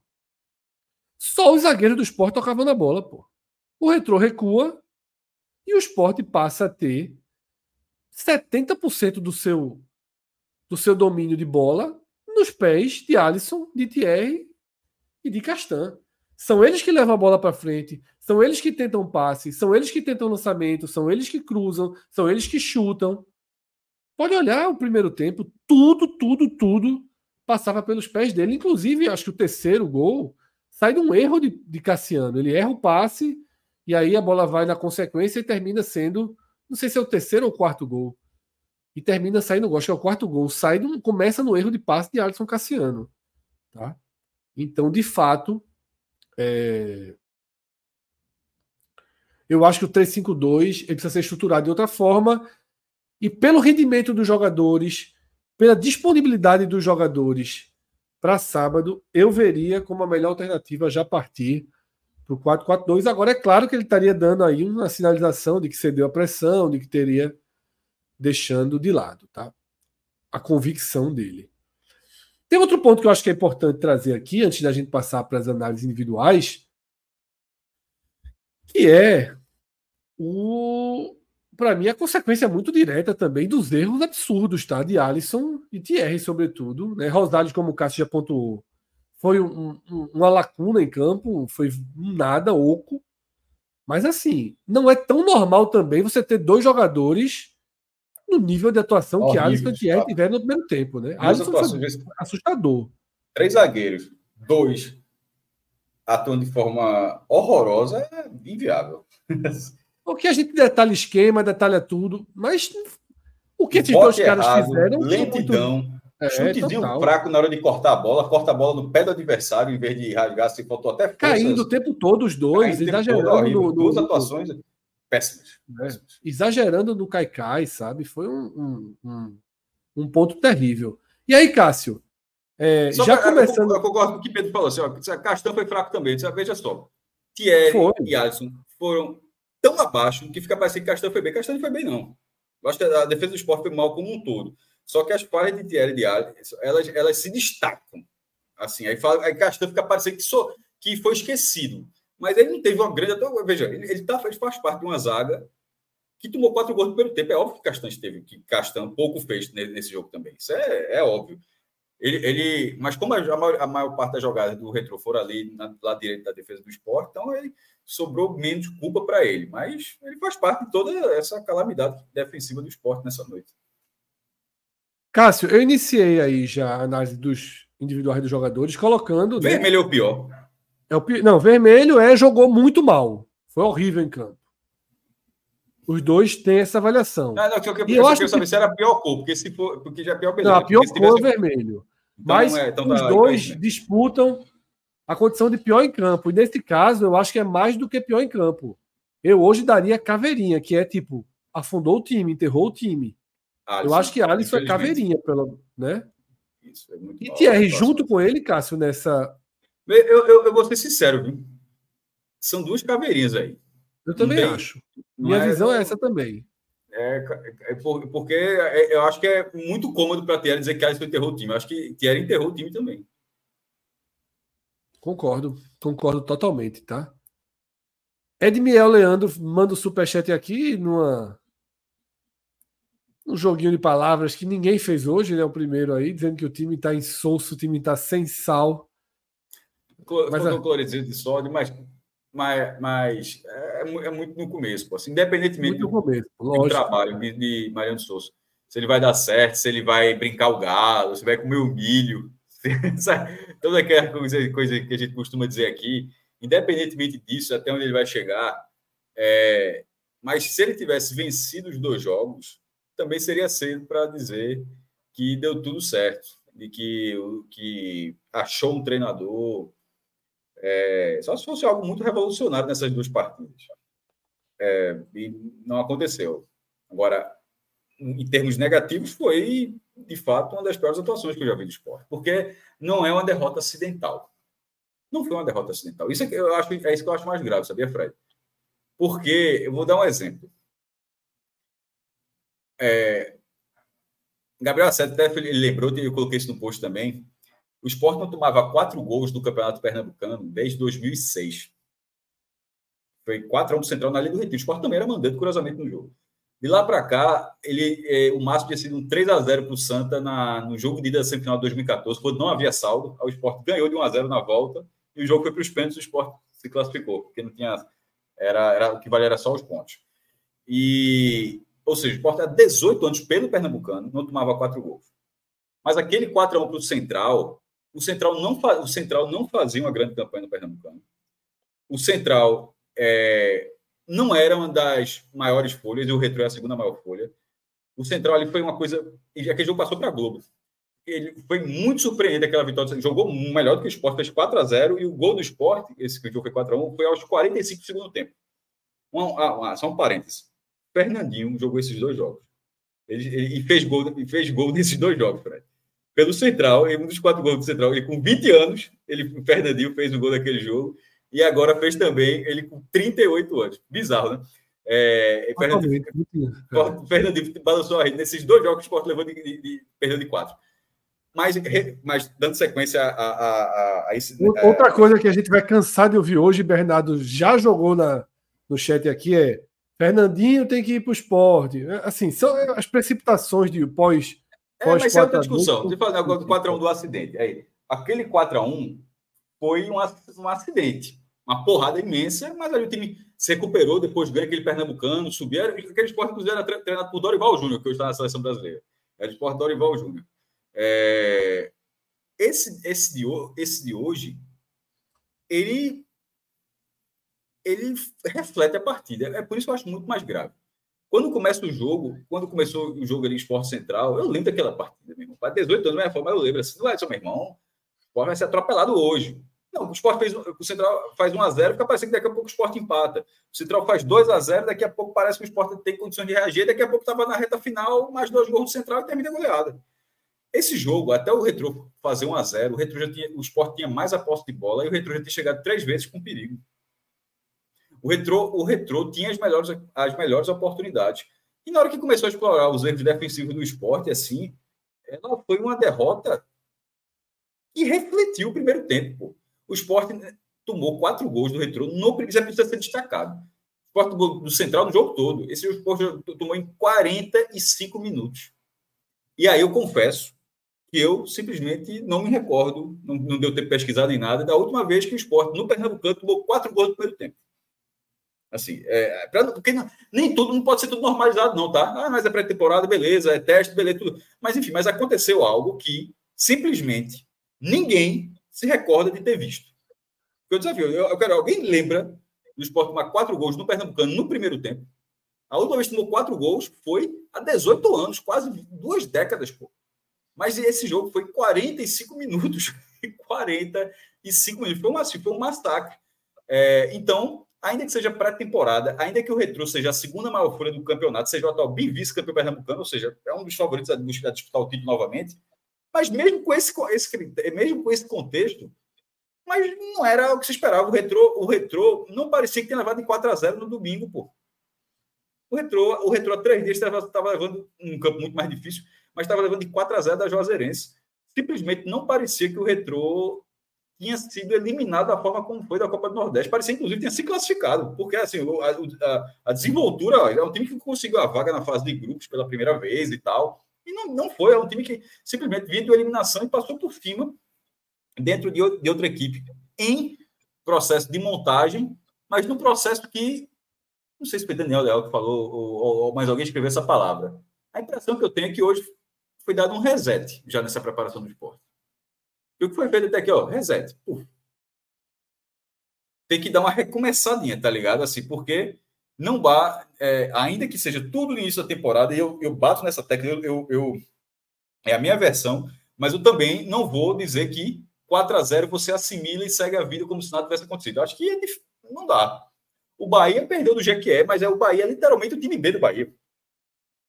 É, o time B, o primeiro, o primeiro jogou contra o time da segunda divisão da Premier da, da segunda divisão da Inglaterra, empatou em 3 a 3 jogou de manhã. O, o Bahia perdeu o dia que é, mas é o time B, é uma coisa completamente diferente. O Sport, o Sport botou, tentou, não foi com o que tinha de melhor, porque o treinador já fez seis alterações, mas durante o jogo colocou o que tinha de melhor. Inclusive, até Gustavo Coutinho entrou, se mostrou muito melhor que o Zé Roberto, assim, na proteção de bola. Não sei se tu achou isso, Fred, assim, protege a bola, a bola não queima, assim, é, é mais caro do que o Zé Roberto também, mas assim, mais domina, tem um, parece ser uma peça melhor na frente.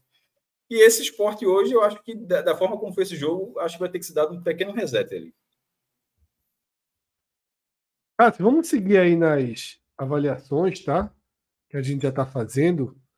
E a gente já tem dois jogadores com a, situação, com a, com a pior avaliação possível, né? em relação a desempenho, que é a bolinha vermelha, que é um jogou muito mal, foi horrível. Para mim, Rosales, que você já tinha antecipado como pódio dos negativos, também é nessa cor, tá? É mais do que ficou devendo.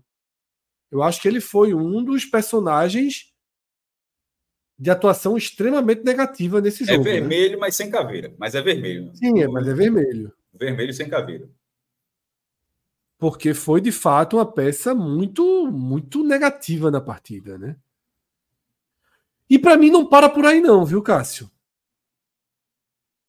Eu ainda Pô, tenho. É todo, meu irmão, veja só, é tudo de vermelho para laranja aí. Acho que até para baixar o amarelo tá é, difícil. Sim, assim. mas ainda no vermelho, eu ainda tenho uma discussão sobre Fábio.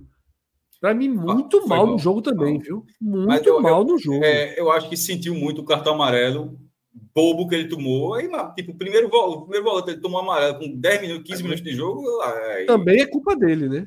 Total, cara. Chutou a bola em cima do outro. Eu não entendi o que é aquele. Assim, o cara do retro tá no chão, chuta a bola em cima do cara, pô. Para mim, ele entra logo abaixo desses três aí na lista. É, vacilou, foi mal mesmo. Vermelho. Vermelho, né? Mais alguém, Cássio? Castan, agora, ele é, agora ele, ele, é, ele é um vermelho com crédito, porque Rosales eu acho que não tem crédito e Alisson também não tem crédito. Que é, Total, tem... concordo. É, Alisson, na verdade, nunca tinha ido muito mal. Foi a pior partida dele no esporte. Ele já tinha tido partidas medianas, partidas boas, como contra São Paulo, no Morumbi. Nunca tinha tido uma partida desastrosa como essa. Hoje foi Tem que mudar o nome. Eu acho que esse Alisson é com Y, né? Com Y não. Tá, eu ajeito. Mas e aí, Cássio? É, tua avaliação de Castan? É, laranja. Como eu falei aqui, o cara tá na defesa mesmo. O cara vai, vai passar de, de, isento aí nisso, não. Faz parte, ele só não foi danoso. Ele tá dois níveis abaixo, né? Porque os outros estão vermelho e ainda tem uma caveira. Mas ele, tá, ele não tem como ser menos do que laranja, não. É, eu também coloco ele dessa forma, tá? Como toda defesa foi muito mal, mas é, ainda menos nocivo que os outros dois. E o goleiro, Cássio, que virou vilão sem ter tido tanta, tanta participação para esse resultado. E aí, quando não tem, o povo começa com a história do chama-gol, né? Porra. Eu fiquei curioso. Qual é a cor que tu acha? Laranja.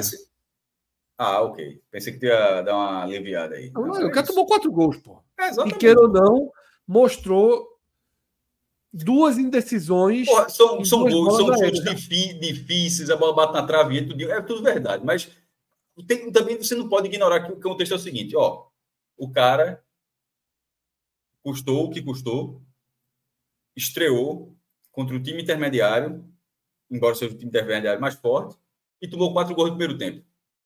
Como assim não foi uma atuação ruim? Foi uma atuação ruim. É, eu, veja só, as duas bolas que, que ele, em tese, comete maior falha são é a bola do segundo gol e a bola que, que gera mais um ataque do retorno no segundo tempo. Que é uma cabeçada muito parecida com o primeiro gol. E nessa, nessa cabeçada do segundo gol, se questiona o fato dele ter tido uma dúvida entre sair e não sair do gol. De fato, ele acaba tendo. Ele vai sair, desiste, e, essa, e esse movimento dele faz com que ele não tenha o posicionamento ideal para tentar evitar o gol. Detalhe: o certo era não ter saído. A bola realmente foi muito alta e muito aberta. Ele não conseguiria pegar aquela bola. Ou seja, ele erra, não vai, não vai, mas acaba tomando a decisão certa. E a bola foi muito fora do, do alcance dele. Tá muito lenta, mas é aquela bola que acaba sendo muito traiçoeira. Né? A bola bate na trave e entra no gol. É, é claro que não foi uma boa atuação. Ele não faz nenhuma grande defesa para compensar isso. Mas eu também não acho que deve ser o caso de, de já descartar o goleiro e colocá-lo como um dos vilões da partida. Mas de fato não tem como fugir de uma avaliação de ficou devendo, até porque só os quatro gols já trazem essa essa leitura, né? E aí, Cássio, eu sigo para mais um jogador que eu também vi muitas críticas, que foi Felipe. Tá? tua avaliação do jogo de Felipe. Para mim me incomodou muito, me incomodou, me incomodou muito o estilozinho meio blazer dele o jogo inteiro, né? Mas é o estilo muito... dele, pô. É, tá. é o estilo dele. É o estilo não dele. Acho que, não acho que ele foi diferente do, do jogo da Série B, não. Acho que é um cara que não marca muito ali atrás. O esporte voltou, voltou um volante mais marcador. É, Fábio amarelado muito cedo não teve muito esse papel, ficou mais acompanhando do que dando bote, e Felipe não tem muito essa característica, talvez fosse, entre aspas, o meia do primeiro tempo, mas passou longe disso. É, uma, uma, atuação, uma atuação. Veja, os dois volantes, os três zagueiros, esse miolo aí, o esporte, para mim, foi a pior coisa que o esporte teve na partida. Concordo. E aí leva essa avaliação do ficou devendo, né? É. Ficou abaixo do. Tudinho. É. Esses, os três zagueiros é. do volantes, esse pedaço todinho aí, foi uma calamidade. E Filipinho, mesmo estando presente ali na área. Se salvou pela, pelas assistências, mas gol, eu acho que ele foi mal defensivamente demais. Demais, eu não sei. No primeiro gol, eu não coloco. Tinha muita gente para a culpa ficar com ele. No não, segundo, quando a bola vai cruzar, a bola, a bola fica para dois, um deixa para o outro. Castanha ele. É. Castanha ele. Inclusive, ele era o cara que estava perto do, do, de, de Luizinho, que foi o cara que fez o gol do retrô. Ah, pode ser culpado, não, porque a culpa para a bola ter chegado até ali, é, o cara conseguiu passar por Rosales, passou por Adson Cassiano, aquela coisa toda. Mas Felipe estava ali e depois no gol de cabeça ele sobe com o cara e não ganha de cabeça. Ele está direto, diretamente envolvido na marcação dos dois lances que termina em gol. É, mas, ofensivamente, pelo menos ele foi o que ele conseguiu produzir uma assistência para o gol e deu outra que, que Arthur Kaique cabeceou por cima. E ainda fez o gol, né? Ainda fez o segundo gol. Com uma dose de sorte, né? Desviou de todo mundo ali. É, dose de sorte. Mas aqui é gol AGI, né? Se você der o Gilmar, a gente tá dizendo que é gol AGI. É. O, não, o, o, cruzamento, o cruzamento para o empate, depois do cruzamento para a chance de vitória era a Vera. Aquele golzinho, ah, fez um gol, pô, fez um gol de 4 a virar 4 a 2 é gol de Oscar, pô. É gol AGI, vai para cantinho. Tua avaliação sobre ele fica como, Cássio? Eu vou colocar amarelo para que ele Razoável. seja para que ele seja visto é, como o melhor de todo esse setor aí, do, do do, do campinho para baixo. Para você ele é o melhor em campo, para mim é o melhor em campo, apesar do apesar dos pedaços que ninguém merece levar uma coroa hoje, mas ele foi o melhor em campo. Melhor em campo, meu irmão, levando de, levando de quatro, melhor em campo é foda. Ah, pô, é, fez um aquele, gol, é que nem aquele prêmio do goleiro do goleiro lá do daquele prêmio da Globo, meu. Então, para você, não, ele não, ele é igual não, aos não. demais. Por exemplo, eu vou falar como eu faço no blog. É, quando, quando não tem melhor, não tem melhor não. Quem abriu o blog lá, tá só piores. Eu não achei ninguém melhor. Eu não me vejo, eu não me sinto obrigado a, a quando eu faço o post do jogo, Fred, dizer que teve. E, vez, e nem me sinto obrigado a dizer que teve um pior em campo. Assim, quando o cara jogou mal, colocou isso. Isso aí a gente faz isso aqui há. Não, então, mas só para dizer assim. Então, eu não acho que o Felipe foi. Eu acho que não existe a figura do melhor em campo, não. Eu acho que o Sport fez a atuação onde. Eu acho que ele foi muito acima dos outros. Do meio para frente, muito acima, muito mais lúcido, muito mais participativo. É, mas eu acho que a, que a questão defensiva, para mim, eu, eu, eu, achei. Ele está ali envolvido também. Desse trio que começou na frente, Cássio, para mim, Romarinho ficou devendo, Zé Roberto ficou devendo e Arthur Kaique foi razoável pelo gol. E só.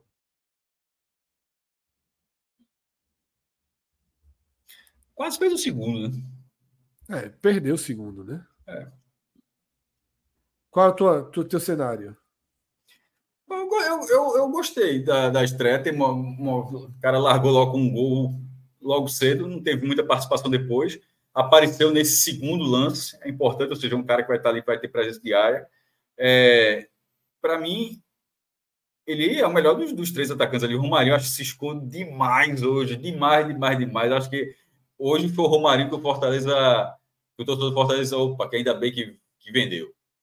É, aquele do sábado foi, pô, tá vendo que o cara rendia? Tá vendo que o cara rendia por ter ficado ainda e tal? Hoje, é, hoje foi o Romário que fala, porra, tá vendo que era, tava na hora certa de vender. E Zé Roberto, eu acho que são duas atuações abaixo.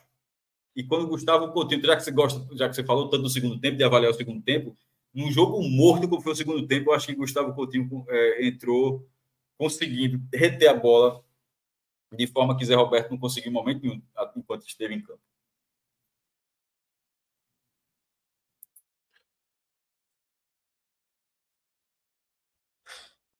Eu achei mediano também, não achei. Não achei, não me chamou muito, tá quem? atenção, não. De Coutinho. Achei só mais um ali da. Eu tô comparando com o Zé Roberto. Por exemplo, tá é, colocando... não, ele foi melhor que o Zé Roberto. O Zé Roberto foi muito apagado. Mas aí, Cássio, é o que você não quis, por exemplo, na visão, quando a gente debateu mais cedo o Lucas. Assim, para mim, ele entrou no contexto quando o cara tá tomando 4x1. Mas eu acabei de ressalvar o cara corre mais, briga mais. Mas eu acabei, eu acabei de ressalvar isso. Mas mesmo com tudo é. isso, mas, mas para o caso, pro caso de Gustavo Coutinho, isso, é, isso pode ser analisado de forma diferente. Porque ele é justamente o cara mais prejudicado por esse segundo tempo. Porque o Retro está todo atrás. Ele é, é, é, de todo mundo do esporte, o cara que menos espaço teve para jogar foi Gustavo Coutinho. Porque o outro time está completamente retraído, completamente ó, vai contra-atacando, o jogo ganho. Aí tu bota um jogador para jogar ali, para brigar a bola por ali, e ele conseguiu brigar pela bola. Então, é, embora não considere o segundo tempo, mas eu ressalvo isso de que dos 11 em campo, quando o Sport terminou com 10, mas depois estava em campo, o que tinha a pior situação para fazer alguma coisa ali era justamente o Gustavo Coutinho. E acabou não fazendo gol, acertou a trave e tal, mas é, ainda assim ele conseguiu fazer algo que Zé Roberto, com mais espaço, com mais espaço, não estava conseguindo. Alan Ruiz foi outro que entrou aí no segundo tempo. Muito esquentado, entrou, entrou pilhado demais. Mas, mesmo sendo uma atuação ruim, foi muito melhor do que não ter ele em campo. Mas fica Joga... razoável ou fica, ficou devendo? Devendo. Foi razoável. Eu também acho que não não acrescentou muita coisa, não. Fabinho, para mim, é a mesma coisa, tá? Ficou devendo. Mesma coisa. Já Lucas Ramon. Porra, Pablo pouco, Diego também ficou devendo, não foi nem veio. Mas já Lucas Ramon eu achei razoável, Cássio. Eu acho que ele deu uma melhorada no lado direito imediata ali. Imediata. E, para mim, o esporte perde uma solução para o final de semana. É. Eu acho que ele, ele, ele mostrou mais vitalidade, mostrou mais força física, mais entrega, porque Rosales foi, foi realmente terrível. E aí, Cássio, para para fechar aqui esse campinho, levanta da cadeira e vai embora, né? É, é a, pior de, a pior de todas, né? É a pior dessas cinco primeiras. Lembrando que a gente tem aquelas mais pesadas, né? Tem cabeça dentro do vaso, não, tem seguro dos olhos. Quer, não, quer cabeça dentro do vaso? Não, não, não, não, só. Do que está à disposição é, tem que ser o pior. Mas a gente tem aquele, a cabeça dentro do vaso. Eu acho que é cabeça dentro do vaso. Se quiser, vou buscar essa cabeça dentro Cadê do vaso. Mostra aí. Vou buscar ela, vou buscar ela porque são para casos extremos. Eu acho que hoje foi foi um caso extremo, tá? Vou buscar ela aqui para que a gente avalie, porque foi de fato, não é todo dia. O esporte foi humilhado, né? O esporte, o esporte foi eu acho que, deixa eu mostrar aqui, para quem, tá, é, quem não viu, o Retro filmou todos os gols. É, deixa eu ver se. Cadê aqui? Tá. Deixa eu colocar, botei aqui no, no chat privado. A galera que não olhou, os gols, os quatro gols do Retro, tudo na, na barra, na frente do torcida do esporte. Dá uma olhadinha. Imagens filmadas pelo Retro. Aí, Cássio, a turma já botou a descarga ali, viu? Tá dando a descarga. Tá o som aí. Esse já começou, é, já, já, já saiu o primeiro gol aí, né? Tá o segundo. Segundo.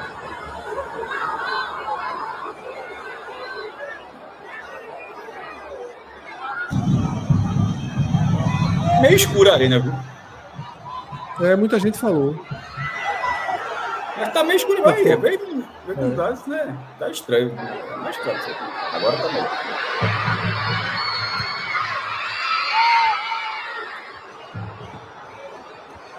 É o gol de Fernandinho. E o primeiro, acho que a gente não viu, deixa eu só. A Oscar a bola vai, ó, tá ali. E aqui estava Castan e, e Filipinho e a bola vai Filipinho. É isso, tá? A gente agora passa para fazer uma uma geral, Cássio, daquele termômetro, né? Do esporte. As coisas clube, mudaram, né? Meu amigo, esse, esse clube é, é, é um, oxigênio é rarefeito demais. Né? É o ar, é o ar, o ar é oxigênio não, mas o ar é, é rarefeito na Ilha do Retiro. Impressionante. Pode tirar duas casinhas desse amarelo aí. Viu? E já viram laranjinha, né? Laranja. O esporte não vai amarelo contra o Santa, não. Já fica assim, né? Já tá. Não, no caso tem que pintar tudo, né? Sim, já fica, já fica no laranja, né? Não, o que eu, eu tinha falado foi isso, não. Era tirar. Tinha dois amarelos, era recuar a cor. Era tirar duas casinhas. Para mim mudou, viu, Cássio? Para mim o sentimento é mais. Não é razoável, não. O sentimento é negativo. E Sosso, para mim, cai para um amarelo. Sério que já vai, já quer a cabeça do homem Não, quero não, João, quero se fosse João, estava demitido. é um sentimento geral. João já estava demitido, Sosso. Ele, é, ele vai muito mais. Ele tira dele o lastro prévio que ele tinha, que era um lastro de simpatia, um lastro de estudos, de cortes, de análises, de recortes, de entrevistas, de teorias, né, de Paulo Freire, de dar bom dia, de apertar a mão de jornalista. Isso tudinho deixou ele bem verdinho. Agora ele vai precisar mostrar é, é, é, futebol, né? Respostas, tá? Porque as respostas foram tímidas. Foram tímidas. Eu, eu, eu não vejo problema nenhum nos três zagueiros, não vejo problema nenhum em mudar seis jogadores. Mas eu acho que ele tem que acertar, por exemplo, a forma que o time joga com três zagueiros. Não ter. Eu já tinha visto relatos de treinos em que ele jogou sem meia e eu me preocupava com essa, com essa, com esse desenho. E aí foi para o jogo e para mim se refletiu essa ausência do, do meia. E depois essa, o mexe mexe. É, eu imagino que tem toda uma preparação, um estudo para isso, mas e se fosse o caso, der certo, se acostuma, mas eu, eu não gostei nem um pouco de uma formação onde você joga em casa, em casa, sendo o time que se propõe a jogar mais do que o adversário, e você não tem um articulador. Assim, eu não consigo achar que isso é a melhor escolha. É isso, Cássio. Vamos chamar Arthur para a gente virar a página e ir para outro personagem do clássico, né? do sábado, que é o Santa Cruz. É, eu ia twittar, mas nem quis chamar confusão no Twitter. Queria uma noite minimamente de paz. Mas eu acho que o esporte devia dar mais ingressos do que a carga mínima para Santa Cruz, tá? A torcida vai querer ir para o jogo, dinheiro não se rasga. A torcida do esporte certamente vai ter uma movimentação mais baixa do que se poderia contar. Eu daria pelo menos aí 10 mil ingressos, Cássio, para a torcida do Santa. Não sei se a polícia permite, se a segurança permite. Não sei. Mas eu não ficaria na cota mínima, não. Deixa a turma aí fazer a festa. Eu, eu vale acho nada. que vai. Não tem poder eu de decisão que... nenhuma, não é final, não é quarta de final. Não, eu não, eu não faria isso, não. Ainda bem que você permitiu que eu discordasse. Eu acho que no clássico você. É, 10% é o que vai, é, o que, é a carga, né? É 4 4.500. Se tu falou 10 mil, seria mais do que seria mais de 20% da, da carga. É, o setor, ele, porque aquele setor, se você der o setor ao rival, é o setor sul inferior, desculpa, norte inferior. O visitante na Arena Pernambuco ele fica na arquibancada norte superior. É, para o esporte, se você faz o esporte, no caso, é o mandante da arena, mas se fosse qualquer outro time, aquele setor ele é um setor teoricamente nobre para você já liberar a carga para outra equipe, do que simplesmente achar que você pode vender aquilo. Eu, eu não faria isso, não. E, eu, e, e, não acho que o esporte está precisando de dinheiro, não. Ninguém faria, não, Cássio. Ninguém faria, não. Eu falei não, que eu não quis o esporte tá precisando, Mas o esporte está precisando de dinheiro, não. Pô, tá comprando jogador por 7 milhões, está precisando de renda, não. É, mas eu não estou tratando com, com ironia, porque, por exemplo, não está comprando jogador por 7 milhões, então para mim precisa de dinheiro. Eu acho que não, eu acho que, eu acho que justamente o contrário, está comprando porque não precisa. É por isso está fazendo. Porque, é, aí, porque, assim... porque né, 5 mil ingressos, 5 mil ingressos a Marca Santa Cruz não vai pagar Gustavo Coutinho, não. Não é. é, é não, não vai, mas. Não vai pagar ninguém, na verdade. O clássico não vale, não vale nada. Fred, assim, a gente está falando desse momento para 514 pessoas, ou dispositivo, sei lá, pode ter mais gente assim na frente do, do dispositivo. E, e, eu acredito que a maioria dessas pessoas discorda de você no clássico, de achar tô, de tudo. Eu vou fazer o quê? Calma. Cássio, eu não tenho uma linha de comentar para a maioria estrela calma, de Belém. Mas, não, mas calma, mas assim, não, é só dizer a sua opinião, é que esse jogo vale nada. Não vale nada para você. Eu acho que para muita gente vale. E, pra, e se vale para muita gente, você não pode, você, o esporte, você não pode pegar e dizer, ó, isso não vale. Clássico vale, pô. Sempre valeu. O campeonato pode não valer, tá, mas o clássico tem a rivalidade, tem a questão toda, e ainda mais, pô, você. E veja o esporte depois de investir 11 milhões aí de repente vai é, achar que não vale nada, um, um time que está numa situação muito difícil, o rival está numa situação muito difícil, e perder fica por isso mesmo, depois levar de quatro. Eu, assim, eu discordo completamente dessa visão. Eu sei que a sua visão, você não precisa concordar com ninguém que está concordando com você. Eu falo isso várias vezes aqui. Questão, eu passei semana falando do negócio do, do, do ingresso de, de, ingresso de venda, e, e, é, eu era o contrário, fazer questão de dizer, eu sei que eu sou a minoria. E se, se eu estiver errado, se certo, mas é da forma que eu pensava. E então eu respeito que você pensar dessa forma também. Mas nesse caso, é, eu acho eu que queria 30 mil pessoas no estádio. Já não vai ter. Já não vai ter, porque não sei se não vai, vai ter. O Sport já estava vendendo check-in antes desse jogo, achei até estranho. Abriu o Sport colocou quantas mil pessoas? 8 mil hoje, Cássio? No, é, 8, 900, quase 9 mil. De 8 da noite, outro jogo é 4 da tarde e é contra o Santa. É outro peso. Jogo Santa Cruz. Muitas pessoas. É, irão. mas já teve a chateação hoje, muito carnaval no sábado. Eu, eu acho, eu acho eu acho que é jogo para o esporte colocar suas 12 mil e o Santa vai poder colocar o quê? 4 mil? 3 acho que vai dar 16 mil pessoas nesse jogo? Acho não, acho que é jogo para mais de 20 mil pessoas. Eu queria que a torcida do Santa Você... pudesse ir. Eu queria que a torcida do Santa pudesse ir com o máximo de ingressos possível. E eu acho que não se rasga dinheiro, não. O Santa hoje gerou 293 mil de renda. Tá? Se a torcida do Santa puder gerar 200 mil aí para o esporte, eu acho que, que seria, seria válido. Tá? Porque, de fato, veja só, é, o estadual já não tem grande peso.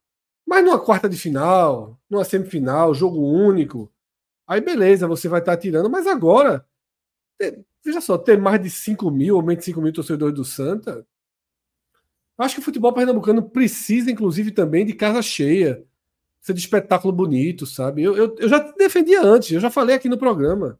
Não é a primeira vez que eu falo isso, não, é a segunda. Eu defendi uma carga maior para a torcida do Santa. Se os dois vencessem na rodada, o esporte perdendo é que, para mim, mais ainda. Agora eu sei que não vai acontecer. Eu sei que não vai acontecer porque é, é, esses tabus não são não são facilmente quebrados, né? Eu acho Mas que essa é derrota de hoje do esporte acabou dando mais peso para o clássico do lado do esporte. Jogou pressão, né? É, é, jogou pressão. No treinador, no trabalho. Né? Se o treinador perde o clássico, ele já vai ficar por um fio. Né? Se ele ganha o clássico, talvez estabilize um pouquinho. Mas é assim, mesmo que ele ganhe o clássico, as interrogações que começaram sobre ele não existiam vão continuar.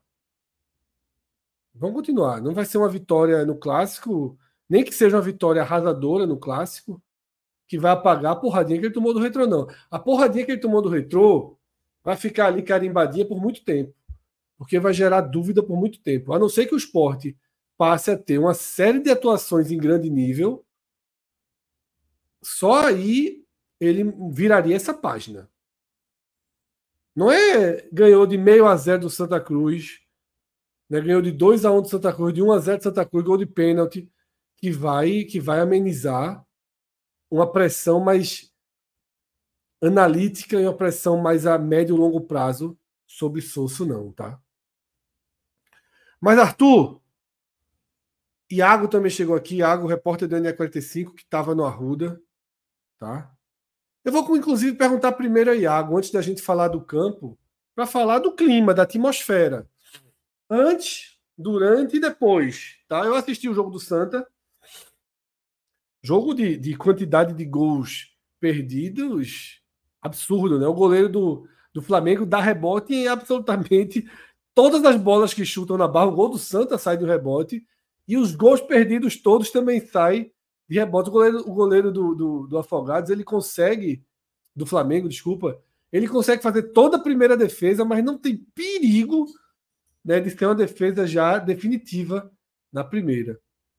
E foram gols inacreditáveis perdidos pelo Santa Cruz. Assim, a bola batia na trave de um jeito que, que você já dava como certo. Mas a atmosfera, Iago, né, no antes e no depois do jogo aí da torcida do Santa, 15, mais de 15 mil pessoas. Como é que foi lá no Arruda? Boa noite, Fred, Cássio, Arthur. É, a atmosfera no, no Arruda foi positiva, como foi também na primeira partida. É, a torcida do Santa Cruz ela meio que está abraçando o time de maneira gradativa. Assim. Se no primeiro jogo no Arruda era um sentimento muito grande de saudade de ver o time em campo, de estar naquele, naquele sentimento de comunhão com as pessoas que torcem pelo mesmo time, de ver a, a sua camisa em campo, hoje já foi um pouco diferente. assim Foi um sentimento de a gente precisa ganhar para poder fazer os seis pontos e poder ir para o corredor polonês que a gente tem pela frente. E aí, assim, antes, eu cheguei antes do jogo, uma hora e meia, eu dei uma boa volta nos arredores do Arruda, e aí, assim, muita gente ainda na bilheteria comprando ingresso, é, consumindo nos bares do clube, um clima todo de muita confiança contra o time do, do Flamengo de Arco Verde, e algo, esse clima de confiança que vai crescendo a partir do momento em que você vê as pessoas se encontrando e falando sobre como vai ser o jogo. E muita gente dizendo, ah, hoje é 2 a 0 3 a 0 4 a 0 goleada e tal. E aí, antes de falar diretamente sobre o jogo, uma coisa que eu não posso deixar de citar é que, novamente, é, mesmo com o público que é longe da lotação total do Arruda, novamente tivemos problemas com fila. E novamente no mesmo setor, que é o setor ali dos portões 6 e 7, que é o que fica ali na entrada da Rua das Moças.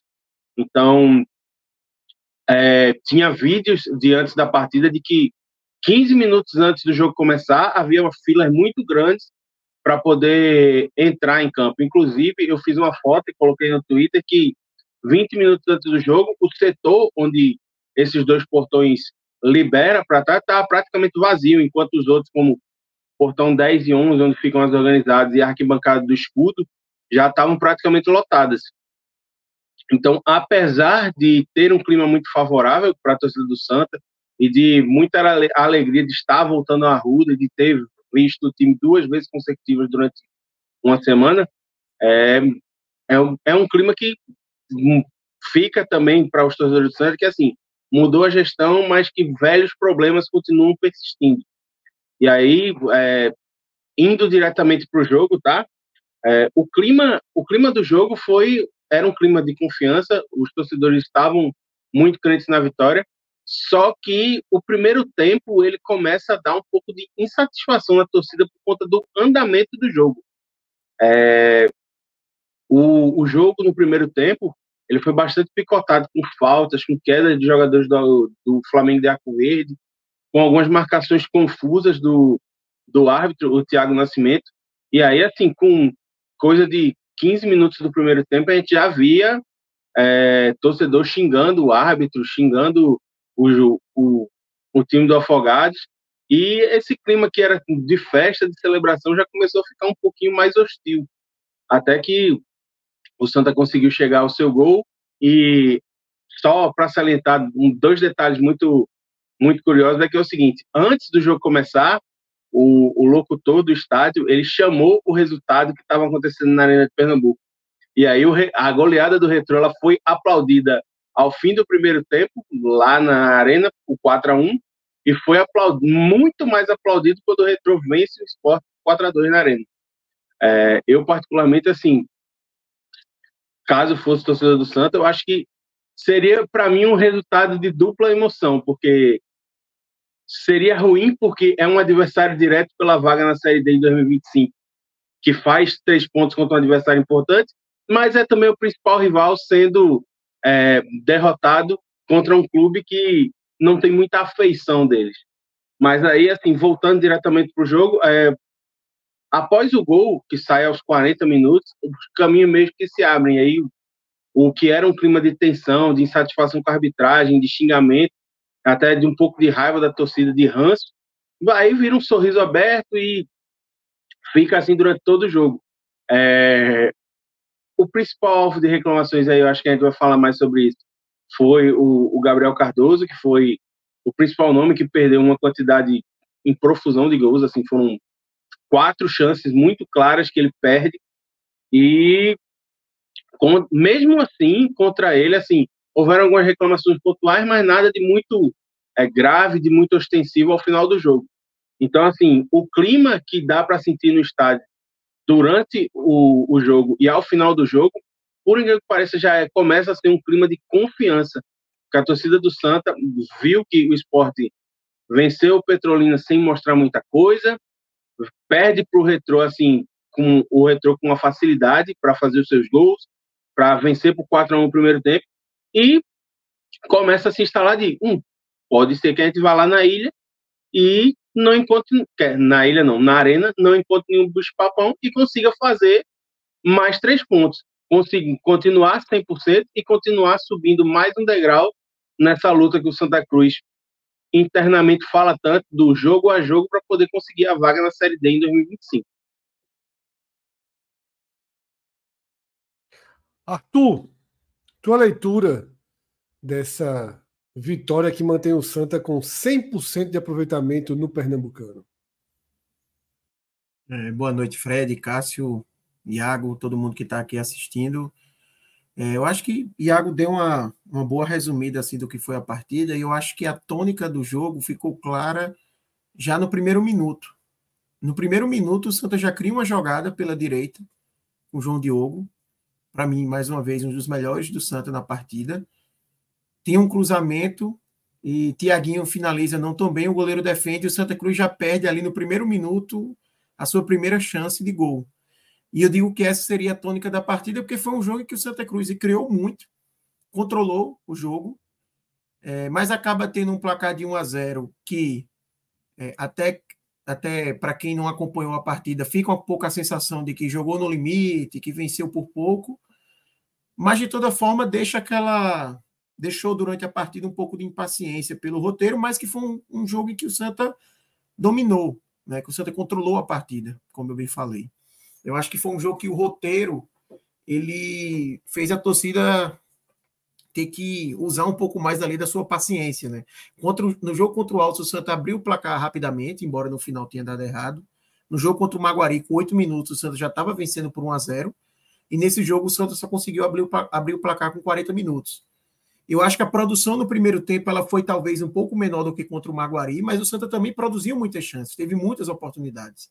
É, pouco tempo antes, por exemplo, o Santa Cruz fazer 1 a 0 tem uma chance de Tiaguinho claríssima, né? Uma boa jogada de Juan Tavares pela esquerda, ele faz o cruzamento e Tiaguinho recebe contra o goleiro, assim, basicamente sozinho e finaliza para fora. Então, foram muitas chances que o Santa teve e era um jogo para vencer de forma tranquila. Era jogo que, nas condições normais, era para o Santa Cruz ter vencido por 3 a 0 sem nenhum exagero, assim, sabe? Eu estou colocando aqui 3 a 0 com ele ainda perdendo gols claros e mesmo assim seria 3 a 0 Como isso não se converteu, ficou. Foi maior do que contra o Maguari. Tu achou? Foram mais chances que o Santa teve. Não, tu achou que o Santa fez uma partida melhor hoje do que contra o. Eu, eu acho que fez. Eu tô querendo saber a opinião de vocês. Você... Eu acho que. Assim... O placar contra o Maguari foi maior. Estou falando assim, o, o, volume do Santa ele foi muito mais dominante contra o Flamengo Sim. do que contra o Maguari. Sim. Até porque ele manteve. Né? Eu acho que o primeiro tempo é, do Maguari foi segundo, melhor. E o segundo tempo tem a caída. Isso, mas no segundo tempo caiu, e nesse, embora ele tenha feito o primeiro tempo um pouco pior que o do Maguari, ele fez o segundo tempo bem melhor do que contra o Maguari. O Santa seguiu sufocando no segundo tempo. Talvez porque não abriu 2 a 0 Talvez se tivesse aberto 2 a 0 a gente ia ver o segundo tempo que o Santa ia controlar mais e sair menos. É possível. é, mas talvez por ter a, a, a, vantagem menor, o Santa seguiu no segundo tempo pressionando muito. O segundo tempo ele manteve basicamente o que a gente viu no primeiro. Eu não digo que ele foi mas 100% a falta igual, porque o Flamengo... aquela, aquela é. lance de André Luiz... Exatamente que, exatamente. que acaba fazendo as pazes, né? Mas, é, mas aquilo só acontece, a importância daquele lance só existe porque se perdeu uma quantidade de gols assim bizarra. Perfeito. Era para o Santa ali estar tá no mínimo 2 a 0 no jogo. Aquilo ali, aquele, naquele momento, no momento daquela defesa, o jogo já era para estar tá de, definido. Exatamente, exatamente. Então, esse é o risco né, de você não definir. Porque mesmo um jogo que você tem controlado, numa bola parada, o Flamengo teve uma chance de perigo, uma cabeçada complicada, que André Luiz fez uma defesa, uma cabeçada que vai a bola baixa, né? A gente sabe a dificuldade de reação quando a bola não vem à meia altura e ele conseguiu fazer uma boa defesa. Então, poderia o Santa ter levado um gol ali e o jogo ter ficado é, complicado, vai saber depois para reagir, etc. O, o, Flamengo voltar a fazer cera, que foi algo que o Flamengo fez muito no primeiro tempo. Muito, muito mesmo. O jogo parava bastante.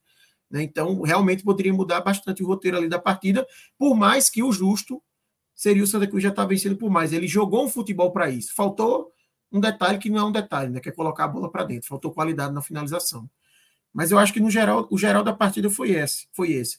Eu vi alguns comentários assim de torcedores, né, ao final da partida, falando que ah, fica um aspecto negativo, porque mais uma vez a equipe poderia ter vencido mais tranquilamente e sofreu. É, eu, eu, eu não acho que, que tem muito isso, sabe? Eu acho que assim, realmente a questão da finalização é um aspecto negativo que fica do jogo. Você tem tanta chance de vencer só por 1 a 0 mas, ao mesmo tempo, foi mais um jogo que o Santa Cruz controlou muito a partida e teve um volume de criação de jogadas muito alto. Né?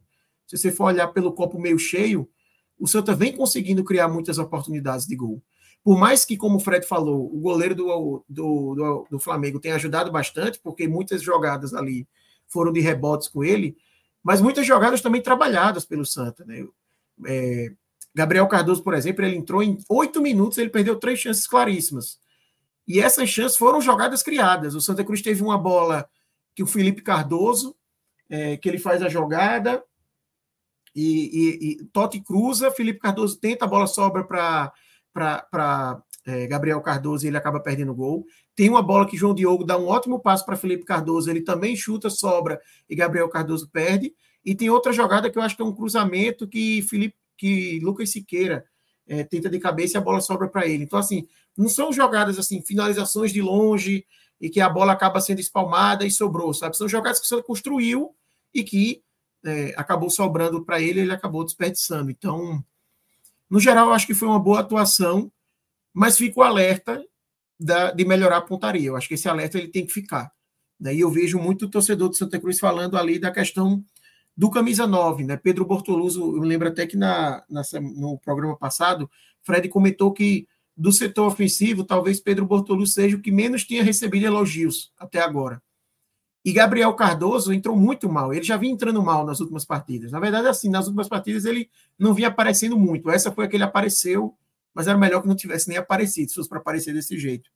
E aí fica aquela desconfiança por ser uma posição que basicamente hoje o Santa Cruz tem um só o Pedro Bortoluso, que ainda não convenceu 100%, e não tem um reserva. Nesse né? reserva seria Matheus Matias, com um problema cardíaco que ele teve, acabou saindo. Então, eu vejo muito torcedor falando da necessidade de se trazer um 9, né, para disputar a posição, para a equipe conseguir melhorar nisso. O que eu imagino que seja muito difícil para o Santa Cruz trazer qualquer jogador agora. Eu estava até vendo uma entrevista de um diretor hoje, e ele falando que um ponto, por exemplo, que o Santa Cruz tem dificuldade para trazer jogador é que hoje o Santa Cruz tem um calendário mais de sete partidas para trazer. E aí o Santa Cruz, por exemplo, ele não consegue dar uma segurança para um jogador para ele se mudar para Recife e matricular o filho no colégio, por exemplo, porque o cara não pode muito bem vir para ficar um mês, um mês e meio, dois meses, sabe? Então é uma situação muito complicada de você trazer e cada tempo que passa vai diminuindo as chances. Depois do final de semana, o Santa só vai ter seis partidas confirmadas, né? Que ele ainda vai jogar na temporada. Então fica difícil você convencer alguém para vir com só seis jogos garantidos. Então, é, não sei se o Santa Cruz vai conseguir trazer mais alguém, é, mas realmente é uma posição aí que eu vejo muita gente pedir. Eu acho que realmente é um seria uma, um, um, um, uma movimentação de mercado importante. é isso. Só né? para complementar, é, tá atrás, né?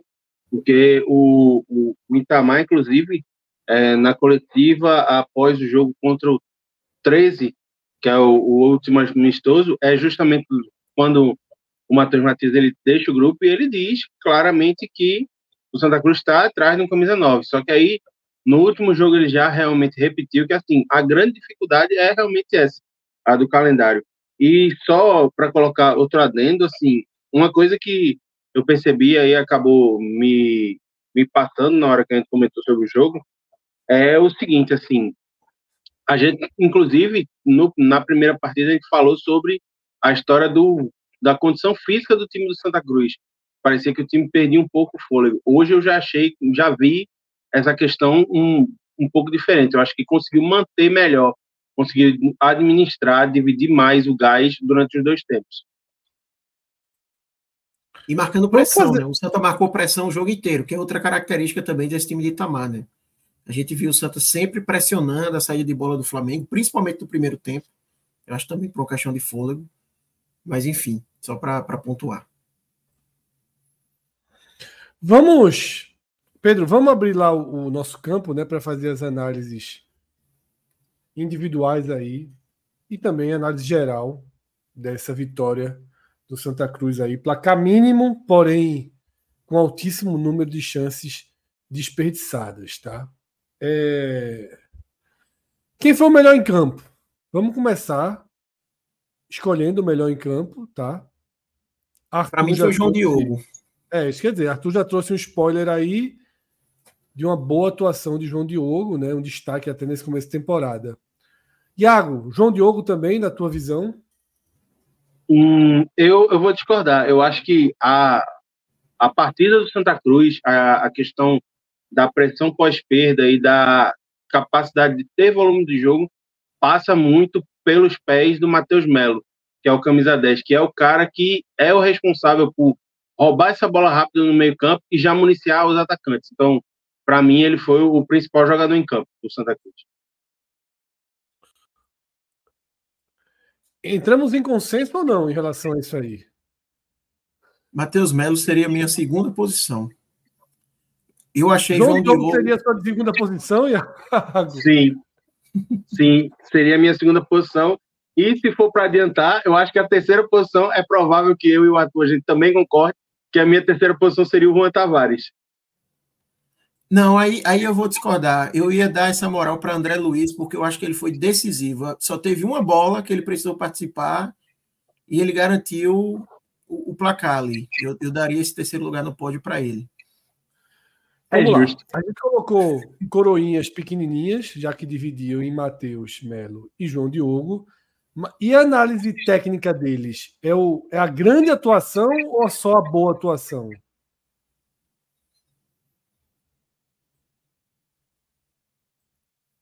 Veja, a primeira vez para dar essa, essa, essa, essa, valoriz, essa regra de, de se foi uma boa atuação ou não é difícil, né? Porque você não tem muito parâmetro para comparar. Então pode acontecer da gente colocar aqui um verde mais escuro e aí, sei lá, duas rodadas para frente, um cara faz uma atuação muito melhor e aí a gente fica naquela. Mas eu gostei bastante assim da atuação dos dois, tá? Eu achei que foi bem boa. Melhor, por exemplo, do que qualquer atuação individual que tenha tido na partida passada. Matheus Melo, por exemplo, a gente colocou ele como o melhor da partida passada. Eu acho que hoje ele jogou melhor do que contra o Maguari, até.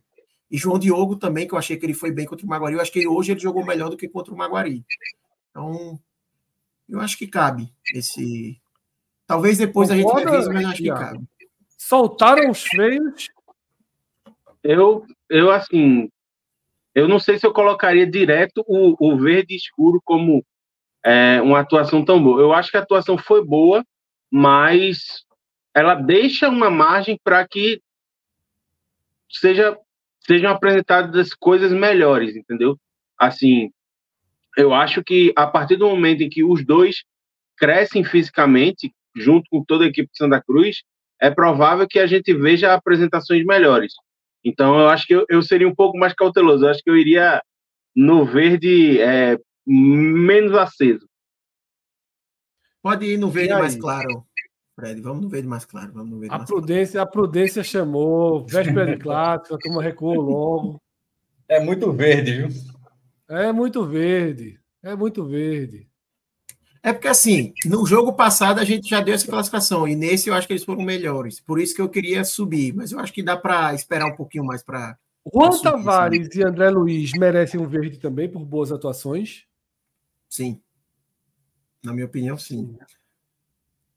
André Luiz é aquela, ele participou pouco do jogo porque foi pouco acionado, mas na vez que ele precisou. Pra... Exatamente, na vez que chegou, ele foi. Para ele foi muito importante. Olha só, esse cara saiu com caveira. Esse cara já tem uma caveira tatuada aí pelo 45 minutos da temporada. Então, ele sai hoje aí com, com atuação, foi aplaudido, né? Recupera a confiança, coloca na gaveta a pressão sobre ele, vai, vai limpo pro clássico, tá? E, e fez uma, uma, intervenção ali no reflexo, meio sorte, meio reflexo, meio técnica, tudo ali. Numa cabeçada como aquela, tudo tem que tem que ser somado, tá? E Mas a, alguém. A, além, além, da cabeçada, ele ainda faz outra defesa é, embaixo, bonita, num chute cruzado, num erro de saída de bola de Santa Cruz. O, um, o atacante do Flamengo sai, entra na área, bate e ele ainda faz uma defesa que não foi plasticamente tão bonita, mas eu também achei importante. Então, acho que foram duas boas intervenções. É, para um cara que estava com uma caveira estampada e que no, no último jogo foi aplaudido, mas sem ser acionado, eu acho que é um, é um bom crescimento. Assim. Eu acho que o ganho de confiança é bastante importante. E foi o que eu comentei com o Felipe no programa passado. Né? Esse ganho de confiança de André Luiz ele vai ser pouco a pouco, jogo a jogo. É, não, não vai ser do noite para o dia que o torcedor vai ter confiança no goleiro depois daquela primeira atuação. Vai lá, Cássio. Não, só, é, é, é sobre isso que você está falando. No blog eu tratei, é, isso aqui, essa defesa de Arthur, a, a, segunda coisa mais importante desse jogo hoje. A primeira, obviamente, vencer foi, foi uma figura que poderia ser dada como perdida na estreia do ano, ser importante num jogo como esse e ainda que o dano, não vamos, não vamos ignorar, não, o, dano, o dano que ele, é, que ele participou foi enorme, mas para não perder o jogador é importante que ele, que ele é, não fosse só aplaudido e não ter feito nada, como foi o jogo Guarani. Maguari, desculpa, e sendo exigido nesse, é, tipo, sobretudo sendo o próximo jogo clássico, porque pensa só, se a vitória de hoje tivesse sido como foi contra o Maguari, o torcedor do Santos ainda levaria muito daquele jogo contra o Altos, da atuação de André, para o jogo contra o Sport. Enquanto agora pode ser, ó, oh, meu irmão, o cara, querendo ou não, é um lance difícil ali, o cara tem alguma chance de, de pegar. O cara já, já mostrou a coisa que ele tinha mostrado até agora, então é, Inclusive, eu até coloquei no, no, pódio, no pódio no blog, terceiro no pódio, porque eu acho que, que teve um grau de importância elevado e era um começo de temporada, que ainda é começo de temporada, mas o Santa já está fazendo seu terceiro jogo, já era uma peça muito em xeque. Não que não tenha deixado de ser, passou, não passou a ser um grande goleiro, nada disso não. Mas era muito em xeque e agora passa a ter, no mínimo, um, um pouquinho da confiança recuperada dele e, e, e, dele junto à torcida, que é, outra, que é outro tipo de relacionamento. E eu tinha até falado com o Felipe que achava que era difícil que ele conseguisse recuperar essa confiança contra o Flamengo, porque era um jogo que a tendência é que ele não fosse muito acionado, né? Que talvez nas próximas partidas, que vai ser, vão ser três jogos que o Santa tende a ser mais bombardeado, fosse a oportunidade ou dele melhorar a imagem ou de realmente acabar saindo. Mas hoje teve essa bola e ele acabou indo muito bem, foi muito importante. Com certeza, é, para ele, ele comemora muito, inclusive, né, depois da defesa. Comemora, comemora muito, é. bastante. É. E, e, só um comentário rápido sobre o Juan Tavares, que a gente colocou ali. No programa passado, a gente tinha comentado que talvez ele tinha ganhado a vaga de titular, né? Porque já foi titular. Hoje sim, confirmou. Sim. João Vitor tinha condições de jogo, entrou no segundo tempo, mas o Juan Tavares foi mantido, entrou muito bem. Alguém mais merece essa avaliação de boa partida? Eu tenho um nome. Eu achei que a dupla de zaga fez a melhor partida dela, considerando esses três jogos. Eu acho que a dupla de zaga vinha batendo muita cabeça. É, talvez porque Fudeu, Cássio, o negócio complicou para sábado. Se o carro engrenou. Não, eu ia botar só Paulo César, porque em todas as outras eu, eu oscilei entre o, o amarelo e o laranja. Eu acho que a dupla de zaga evoluiu e eu colocaria o Paulo César com o verdinho claro para representar. Eu gostei da partida do Paulo César hoje.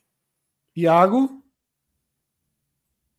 Eu concordo. É, acho que fez uma partida melhor, mais segura do que Rafael Pereira. Acho que vale sim a, a menção positiva ao Paulo César. E para o lado negativo, quem foi aí o pior em campo? Em que, em que escala ele fica? A quantidade de gols perdidos vai pesar nessa escolha? Como é que fica essa avaliação dos piores em campo? Para mim, o pior é Gabriel Cardoso, assim, porque. Pelos gols perdidos. É, em oito minutos, ele perdeu três chances claríssimas. É, assim, entre os 20, 22 e 30 do segundo tempo, ele perdeu três chances que não tem, não tem como assim um atacante perder. Mas seguido de perto por Tiaguinho, tá? Tiaguinho, assim, Gabriel Cardoso salvou a pele de Tiaguinho em termos de ser o pior, porque até, até Gabriel Cardoso entrar, era unânime que o pior é Tiaguinho, mas Gabriel Cardoso conseguiu superar, até em número de chances perdidas, a atuação de Tiaguinho, mas eu coloco também Tiaguinho com uma atuação muito ruim também. Para mim, os dois é o vermelho mais escuro. Iago? Fecho, fecho questão com o Arthur, assim. É, apesar de não terem sido tão claras quanto as chances do, do Gabriel Cardoso, assim, as chances que o Thiaguinho perdeu no primeiro tempo pesam, porque poderiam ter dado um, um, uma maior tranquilidade ao Santa Cruz, é, um time que poderia ter administrado um pouco mais o jogo, não precisaria ter se desgastado tanto, pensando que, assim, o tempo de recuperação, visando o clássico, vai ser muito curto. Jogou 9 horas da noite hoje, joga quatro e meia da tarde já no sábado. Então, assim, as chances que ele perdeu fizeram com que é, a equipe precisasse desgastar mais para poder garantir o resultado.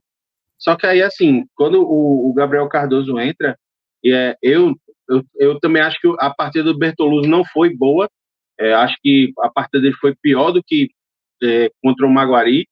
Mas, assim, a partir do momento que o Gabriel Cardoso entra, dá para ver é, bem nítida a escala de por que um é titular e por que o outro é reserva em muita coisa. Porque, assim, o, o, Gabriel ele perde a primeira chance, e aí, assim, a gente sabe que é um garoto muito jovem ainda, só que a partir do momento em que ele perde a primeira chance, você já percebe o semblante dele meio abatido, tipo, pô, de novo. E aí vem a segunda, ele perde a segunda, vem a terceira, ele perde a terceira, e aí depois disso, assim, meio que já não se encontra mais em campo, já não consegue ser produtivo. Ao contrário, do, por exemplo, do Felipe Cardoso, que entrou e, na minha opinião, foi bem, certo? Mas, assim, os gols pesam muito é, contra o Gabriel Cardoso e a questão de ele ter ficado abatido e ter, tipo, assim, meio que desligado do jogo depois de ter perdido as três chances nos oito minutos, eu acho que não tem como deixar alguém pior do que ele na partida. Certo. Então a gente fica com Gabriel Cardoso como pior em campo, Tiaguinho também com avaliação muito negativa. Pedro Bertoluso fica devendo, pelo que eu entendi da avaliação de vocês, né? Foi outro que tem, que tem repetidas atuações que já começam a colocar interrogações nele, né? Sim.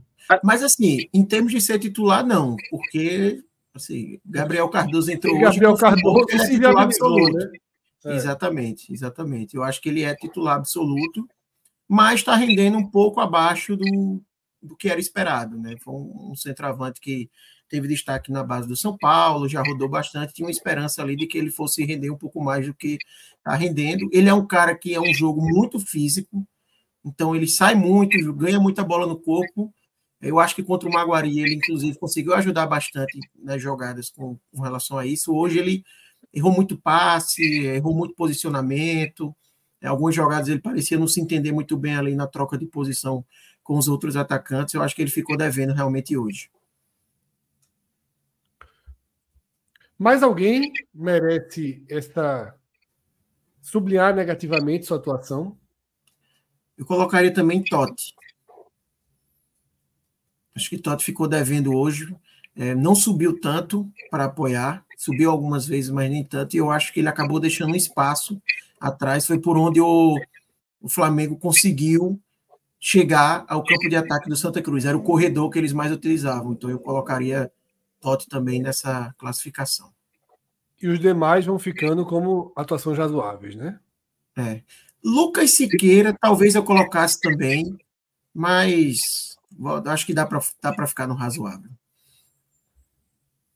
Que é, inclusive, uma coisa que eu, Arthur e, e Felipe falou no, no programa da estreia, que foi que é a questão de que assim o, o time de Itamar é sempre muito linear, né? É muito difícil a gente colocar assim quatro, cinco destaques positivos, quatro, cinco destaques negativos e pouca gente na na linha do, do 6, 7. Hoje Aplausos foi um jogo que teve mais. Hoje foi um jogo que teve mais essa, essa questão da disparidade, justamente pelo time ter. Mas gols perdidos, né? Exatamente. disparidade foi gols perdidos. É. Exatamente. Pelo time ter conseguido criar muito e o placar não ter mostrado essa diferença. Por isso que a gente vê essa diferença. O Flamengo é parte dessa história? Ou é tudo ser, de ser limitado? Tantos gols perdidos, tantas chances criadas. Veja, Fred, obviamente que o Flamengo é parte. O Flamengo é um time bastante limitado. Mas o Maguari é muito diferente do Flamengo, não, viu? Eu, eu, eu, acho até que esse Flamengo ele me surpreendeu um pouco, dado o contexto dele ter formado o time em cima da hora. Assim, eu esperava um time mais fraco do que é. Não estou dizendo que o Flamengo é bom, tá? Mas desde o jogo contra o Náutico eu achei um time melhor do que essa régua muito baixa que eu tinha colocado para ele. Eu acho que tem mérito do Santa, porque contra o Maguari o jogo foi tão fácil quanto e o Santa não conseguiu criar esse volume.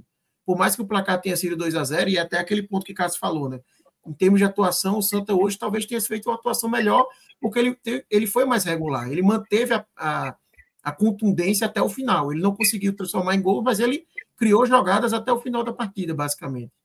Então, eu acho que tem ali um mérito, porque foi uma evolução da partida anterior para essa, mas obviamente que o nível ele é baixo, né? A, a, o Santa vai ter agora uns desafios que são bem mais altos. Eu não acho que, por mais que a torcida esteja com um cenário de confiança, esteja gostando do time, não é ainda a situação de dizer, ah, não, dá para pegar o esporte, retrô e náutico e a gente é, vai conseguir manter esse nível de criação, a gente vai disputar, a gente entra como favorito, longe disso. É, pode acontecer do Santa vencer as três partidas, mas hoje não há ingrediente suficiente para a pessoa cravar isso. Né? Não, não, tá, não, tem, não tem nem número de partidas suficiente né? para chegar nesse nível de, de, de, de assertividade. Inclusive, o Fred e Cássio, é, quando o Itamar, na, na, na, entrevista coletiva dele, foi perguntada sobre é, o que ele pensava para o clássico e tal, e ele, assim, ele não hesitou em dizer que o esporte é favorito mesmo com a derrota de hoje. É, ele disse que o Santa Cruz ele vai continuar buscando a sua evolução, mas que o favorito é o esporte e, e ponto. Assim, como vai deve ser favorito contra todos os outros clubes com quem jogar no Pernambucano. Eu acho que assim é, a, a questão de o, a torcida ter ficado mais confiante para o jogo contra o esporte, eu acho que é muito em detrimento do que foi visto do desempenho hoje, do que é, aplicar o, o que foi visto é, nos dois primeiros jogos e dizer que ah, contra o esporte dá. Porque, assim, a gente sabe que o sarrafo é completamente outro. Eu, particularmente, eu fiquei muito, assim, me surpreendeu bastante positivamente a organização que o Flamengo conseguiu ter, mesmo dentro da sua limitação, com tão pouco tempo de treino. Porque, assim, é um time que é organizado, é um time que sabe o que quer fazer, é um time que se defende em bloco baixo, que tenta sair é, em velocidade pelos lados, mas, assim, esbarra muitas vezes na sua própria limitação. Só que tem uma ideia de jogo muito bem definida e é algo que foi construído em menos de 15 dias. Então, eu acho que isso precisa ser enaltecido. Mas é claro que, assim, há uma limitação técnica muito grande.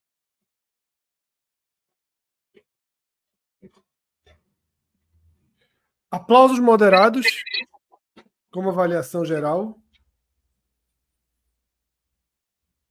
Veja, como a gente colocou na partida passada que a sensação ao final do jogo foi essa, eu acho que ela se manteve. Né? Talvez se a gente olhasse esse jogo puramente, talvez pelo placar, essa sensação de ter perdido muitos gols, talvez a torcida tivesse ali na figurinha do meio, assim, tipo, beleza, não, poderia ter vencido por mais. Já as, avaliações, aquela... as suas avaliações foram muito mais exatamente hoje. Isso, isso. Mas a, a, atuação foi melhor hoje, né?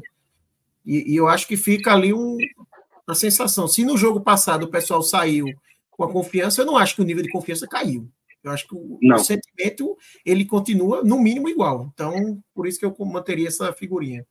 E a gente vai eu agora acho... justamente para o nível de confiança. Fale eu acho que esse termômetro pode ter aumentado um pouco por conta da questão da constância, que pelo menos o que deu para sentir no, no jogo contra o Maguari é que assim havia uma reclamação muito clara que e aí isso espelhava um pouco do jogo contra o Altos, que era o Santa Cruz ele tinha, ele parecia ter fôlego para jogar durante 60 minutos.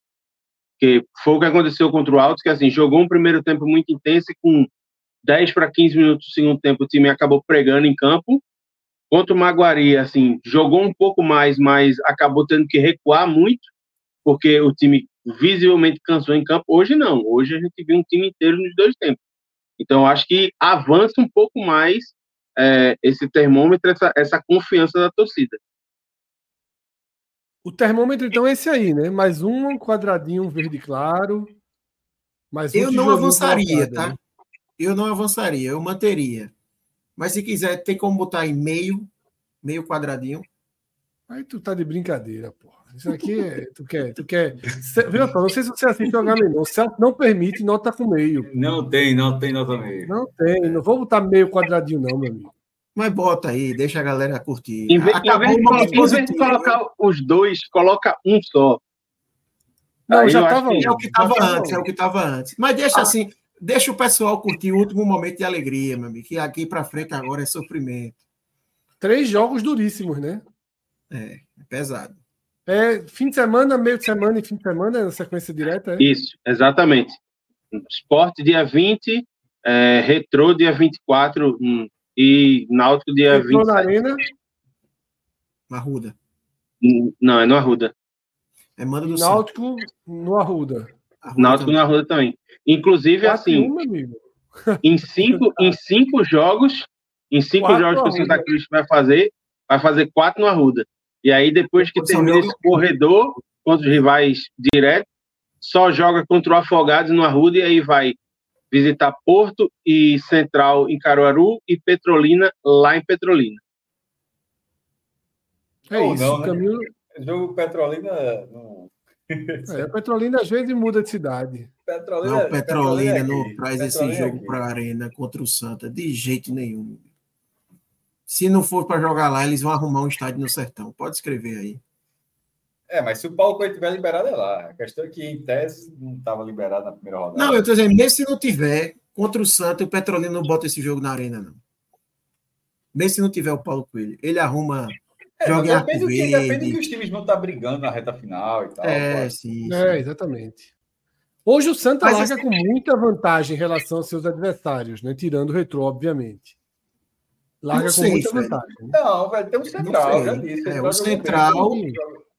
O central ganhou central bem. amanhã contra é. o Porto. Se o Central vencer o Porto, fica lá. Retrô. Sim, o Central, mas os outros estão ali empatando uns com os outros, Fred, né? Estão patinando. Né? Veja, Fred, não são três para duas vagas na primeira Eu sei, são duas vagas. É. Não, não, não. São é três para uma vaga. Fase. A outra vaga é no mata-mata, e aí sabe lá como é que fica, meu irmão.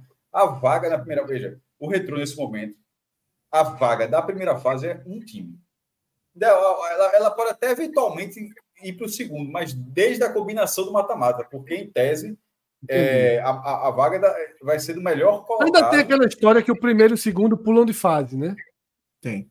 Tem. O que mudou é que a semifinal agora são duas partidas, né, Cássio? É, é ida e volta, isso. Isso. A semifinal agora se tornou ida e volta. Diminui tirou, a chance tirou um pouco da vantagem de você, é só você pular a fase, né? Porque antes você é. ia para a semifinal e era mandante. E agora, por exemplo, é... hoje tá lá Santa e, Santa e, e Retrô nas duas primeiras posições. De repente, Esporte Náutico vão para as quartas como mandante em jogo único nos aflitos na arena, passam, aí vão fazer semifinal em dois jogos assim. sem é. vantagem de empate, sem nada, só um diminui muito, diminui muito a vantagem hum. é, de, de, nesse caso. Mas, voltando só à questão da Série D, se o Central vencer o Porto amanhã, e pelo que jogou na estreia, pelo que o Porto jogou, muito jovem, muito verde o time do Porto, se o Central não for rapaz, fizer seis pontos, é uma largada assim. Aí, por exemplo, o Santa. E depois pega... o Central pega o Flamengo de Arco Verde. Em Belo Jardim. Que é, é 30, 50 quilômetros de Caruaru. Mas aí o Central dificilmente vence, né? Pelo que foi relatado aí, o time é forte. Como é que é? Não. Mas o jogo, o Flamengo não joga em Arco Verde, o Flamengo joga em Belo Jardim. E Belo Jardim, para a torcida do Central, é capaz de bom. Se, se, o Central vencer o Porto, vai ter mais torcedor do Central do que do Flamengo em Belo Jardim. Total, total. Se o Central vencer o Porto, a turma empolga lá, cara. A turma é fácil de, de mobilizar lá. Acho que tu não viu a quantidade de gente do domingo, não? Que horas é esse clássico amanhã, Cássio? Nove horas, né? Nove da, nove da noite, bastante. A é chance isso. do Central largar com nove pontos é razoável. Ele Calma. tem uma tabela de, boa. Deixa, deixa eu largar primeiro com seis. Deixa eu fazer não. seis. Deixa fazer Por mim, seis. para no três. Por mim, para no três. Mas, mas deixa eu fazer seis. Deixa eu fazer seis. Clássico é difícil. Clássico é difícil. É difícil. É o, é o... Eu lembro uma vez que aquela revista esportiva tentou batizar de porra sem. Nada a ver da porra. Por causa de... não sei. Fred já trabalhou essa revista, eu lembro demais dessa matéria, o Porcem. Eu disse, que Porcem, meu irmão? Ninguém chama de Porcem. Já pensasse, Porcem. É isso, tá? Nessa quinta-feira a gente tem programação extensa, a gente tem sorteio da Copa do Nordeste, a gente tem jogo do Náutico. Mas provavelmente não será react, só vai ser uma análise do sorteio. É, a, gente vai bater, a gente vai bater o um martelo sobre isso, se a gente faz dois programas, se a gente faz um programa de gigantesca duração. A gente vai bater o um martelo ao longo do dia aí, tá? Se, se, se empurra o mercado para a hora do sorteio, a gente vê o que é que a gente faz. É porque o, a questão é só daqui da equipe, porque é na hora do jogo do Náutico e entra na hora do outro jogo, concorre com muita gente. Assim, é, enfim, a gente debate depois. É isso, tá? Mas teremos, seja como for, seja React, seja programa no final da noite, que eu acho que vai tá ser bem. o caminho, como o Cássio trouxe, né? A gente tem a tendência é que acabe não fazendo o React do sorteio e que venha com um programa no final da noite analisando aí os grupos da Copa do Nordeste. Será que sai tabela, Cássio, imediatamente? Acho difícil. Mas, mas sorteio é quinta-feira, né? É... Dois dias depois eu acho que sai. É. É, eu queria bastante a tabela para que a gente pudesse começar. Porque é importante, tirando, tirando o clássico rei, todos os outros clássicos, há diferença entre ser mandante e não. E, é. E o próprio Clássico Rei, né? Porque o Clássico Rei, o que é o, o que é o visitante se dá melhor, porque ele vai sim, ele, ele acaba fazendo cinco jogos em Fortaleza. o cara joga o visitante, o Clássico Rei, no Castelão, e ainda joga mais quatro jogos, porque a fase de grupos da Copa da Rei são oito partidas, né? Quatro em casa, quatro fora. Ceará e Fortaleza, quando eles toda vez eles se enfrentam. O que, o que é o visitante se dá melhor. Ele faz cinco jogos no Ceará. Eu tô na linha de Luan Vitor aí, eu só não quero Adalto. O resto, qualquer coisa, tá valendo. Pô, é... Não, mas tem duas formas de não querer Adalto. Um é ser mandante contra a Juazeirense ou ser do mesmo grupo da Juazeirense. Eu jogo logo contra... Eu jogo, eu quero ele do mesmo grupo. Para ter o risco de pegar qualquer mata-mata. É. Eu não quero risco, não. E se ele estiver no grupo, tem que depois rezar para quando sair a tabela. Não, é exatamente. Não tem que jogar lá. Não, lá no Pontu Mas... é impossível, pô. É outro, é outro, é outro esporte. É, viu só, o Retrô tomou 4x0 lá dentro, pô. Irmão, a tabela do Retrô tá assim: 4x0 no Porto, 4x0 para a Juazeirense e 4x2 sobre o esporte. Exatamente, tá? A gente teve três superchats aí, ou mais, até que acabou passando ali na hora do esporte. Vamos passar por eles aqui agora. Eu só me lembro de Fred no dia que disse que o Adalto entra em campo. O Juazeirense joga com eu, eu, acho que, claro, essa, sequência, eu acho tá que essa sequência do retrô ficou muito escancarada. É, Pedro Augusto, na verdade, quando ele mandou o superchat, foi para dizer que eu estava ao vivo no posto, viu? Hoje teve pod posto rolando forte em Salvador. É eu retuitei a foto lá no Twitter. João, puto aí com o Sosso. O treinador quer testar, massa, teste, mas respeita a camisa do esporte. Torcedor também não é otário, principalmente depois de um 2023 tão frustrante. É, eu acho que isso tudo entra. Não tem como controlar esse sentimento. Não tem como. Não tem como. Esse é o sentimento espontâneo, é o sentimento que a gente não tem é um, como sentimento justo, é um sentimento justo, tá? É. Porque é, no 2023 o Santa está reiniciando tudo, é uma nova direção, um novo treinador, tudo. O esporte não.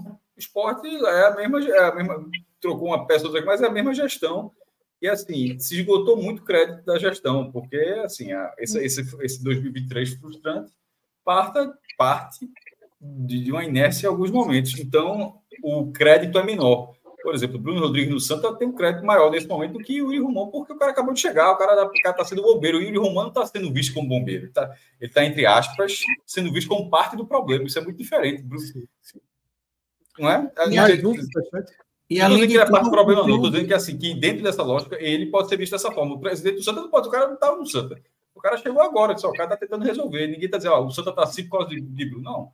No caso de Yuri, alguém, alguns podem dizer, ó, o Sport está assim por causa do presidente. Então, não tem como. No final de tudo, cara, se o clube e o torcedor é o mesmo. Então, assim, se o Santa Cruz tivesse perdido hoje, ninguém ia pensar, eita, gestão nova, tá tranquilo. O torcedor ia ter um comentário semelhante, né? O torcedor não vai esquecer tudo o que passou, não tem como, né? Vamos lá, mais um superchat. Sandro Falcão. Venceu quem jogou para vencer, o Retrô. O início de temporada, Arena Pernambuco, jogadores contratados, técnico gringo, Nada justifica essa goleada de hoje. Não foi goleada, né? Foi quase uma goleada. Mas é, o golzinho é. ali. Eu até tirei uma onda disso no texto. Eu disse, ó, o golzinho de Filipinho tirou o goleada pela definição clássica de três gols de diferença. Mas, meu irmão, ninguém tá se não, ninguém, quando saiu o gol de Filipinho, ninguém ficou, não tá sentindo que levou a goleada, não. Todo mundo saiu da arena sentindo que levou uma goleada. Levou de quatro, levou quatro gols no retrô. É porque a goleada chegou a se desenhar, né? É, não, você gosta de desenhar algo maior. Tava 4x1 e o cara botaram a bola na trave ainda para virar 5x1. mas, mas assim, eu, eu, eu, sou da linha aqui, ó, porra. É, o sentimento é de levar uma goleada. É porque ficou dois gols de vantagem. Mais um superchat. Nilson Alves, se perder sábado já tem que cair o treinador.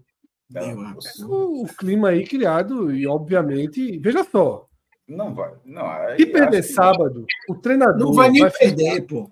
Não vai nem perder. Se perder sábado, o treinador vai ficar sob. Se empatar sábado, pronto. Se empatar sábado, o treinador vai ficar sob total desconfiança. Ele, já, ele vai ficar demitido no cargo. Ele não vai ser demitido, obviamente. Ninguém vai demitir o treinador com três jogos. Mas todo o lastro, toda a confiança que alguém teve nele vai sumir. Vai ficar, vai e aí ele vai ter que fazer um trabalho de recuperação muito sólido, muito sólido, tá? Porque se ele perder sábado, o alerta sobre ele vai estar totalmente ligado a ponto de que ele talvez não suporte um terceiro resultado negativo. Talvez ele vá para uma corda já muito rápido que colocaria todo o planejamento do esporte né, num, numa situação de caos muito cedo. Por isso que eu acho que o jogo do, de sábado vai levar ele a tomar algumas atitudes de segundo tempo, digamos assim, e aceitar que a pressão direcione as escolhas para o sábado. E aí eu estou falando diretamente daquilo que a gente comentou aqui. Eu acho que existe sim a chance do esporte vir no 4-3-3, do esporte vir de forma mais clássica e com mais jogadores com poder de definição contra Santa Cruz, para não correr o risco de de novo ter 45 minutos muito fracos para tentar né, é, melhorar o desempenho do segundo tempo. Foi assim contra o Petrolina. Hoje nem assim foi, né? Porque o segundo tempo foi só o caos. Eu acho que é isso, né? A gente encerra os superchats e aí também encerra o programa junto, tá? Nesse, nessa quinta-feira tem muito mais 45 minutos no ar, tem mercado, tem sorteio da Copa do Nordeste. Fundamentalmente, o programa da noite vai ter náutico, mas o sorteio da Copa do Nordeste é o tema principal, tá? A definição dos grupos. Vou torcer muito para que essa tabela saia, para que a gente também já possa organizar nosso trabalho, nosso calendário e ter de forma mais clara a temporada. Ou se não sair, que pelo menos tenha, como a Copa do Brasil, ó, o mano dos clássicos é esse, a tabela vai ser dividida, mas esse tal clube do grupo A será o mandante no clássico, enfim, a gente vê. É, então, isso é uma, só uma, tomara que saia, saia isso, porque a tabela, essa expectativa de Fred eu não tenho, não. Agora, tem uma informação. Lembra que Minhoca tinha falado que precisava sair a recomendação da CBF sobre a divisão dos potes? Não teve mudança, não. Acho que tinha, acho que não sei se foi uma matéria do GE, alguma coisa assim, tem saído, mas enfim, acabou sendo um equívoco. E o, o, os potes são aqueles mesmos. É, são os mesmos potes da divisão de cotas assim, tá, não faria muito sentido distribuir as cotas em quatro potes e no sorteio os quatro potes serem diferentes. Assim. Era, era meio esquizofrênico, assim, mas não vai ser, não vai ser o caso, não. É, a CBF colocou esse adendo do, do, regulamento do sorteio. Então, é da forma como se imaginava. É, Fortaleza, Bahia, Ceará, Esporte, pote 1, Vitória, CRB, Náutico ABC no pote 2, Juazeirense. Aí tá ficando difícil. Ficar difícil. Botafogo, Altos Botafogo, e América. Altos de América de Natal no 3. Itabaiana, River. É, 13. 13 e quem, meu Deus? O Maranhão. E o Maranhão no pote 4. Pronto. É a divisão de cotas e é também a divisão dos potes no sorteio, tendo a ressalva de que rivais estaduais não podem ficar no mesmo grupo. Aquele abraço. Até mais tarde. Tchau, tchau.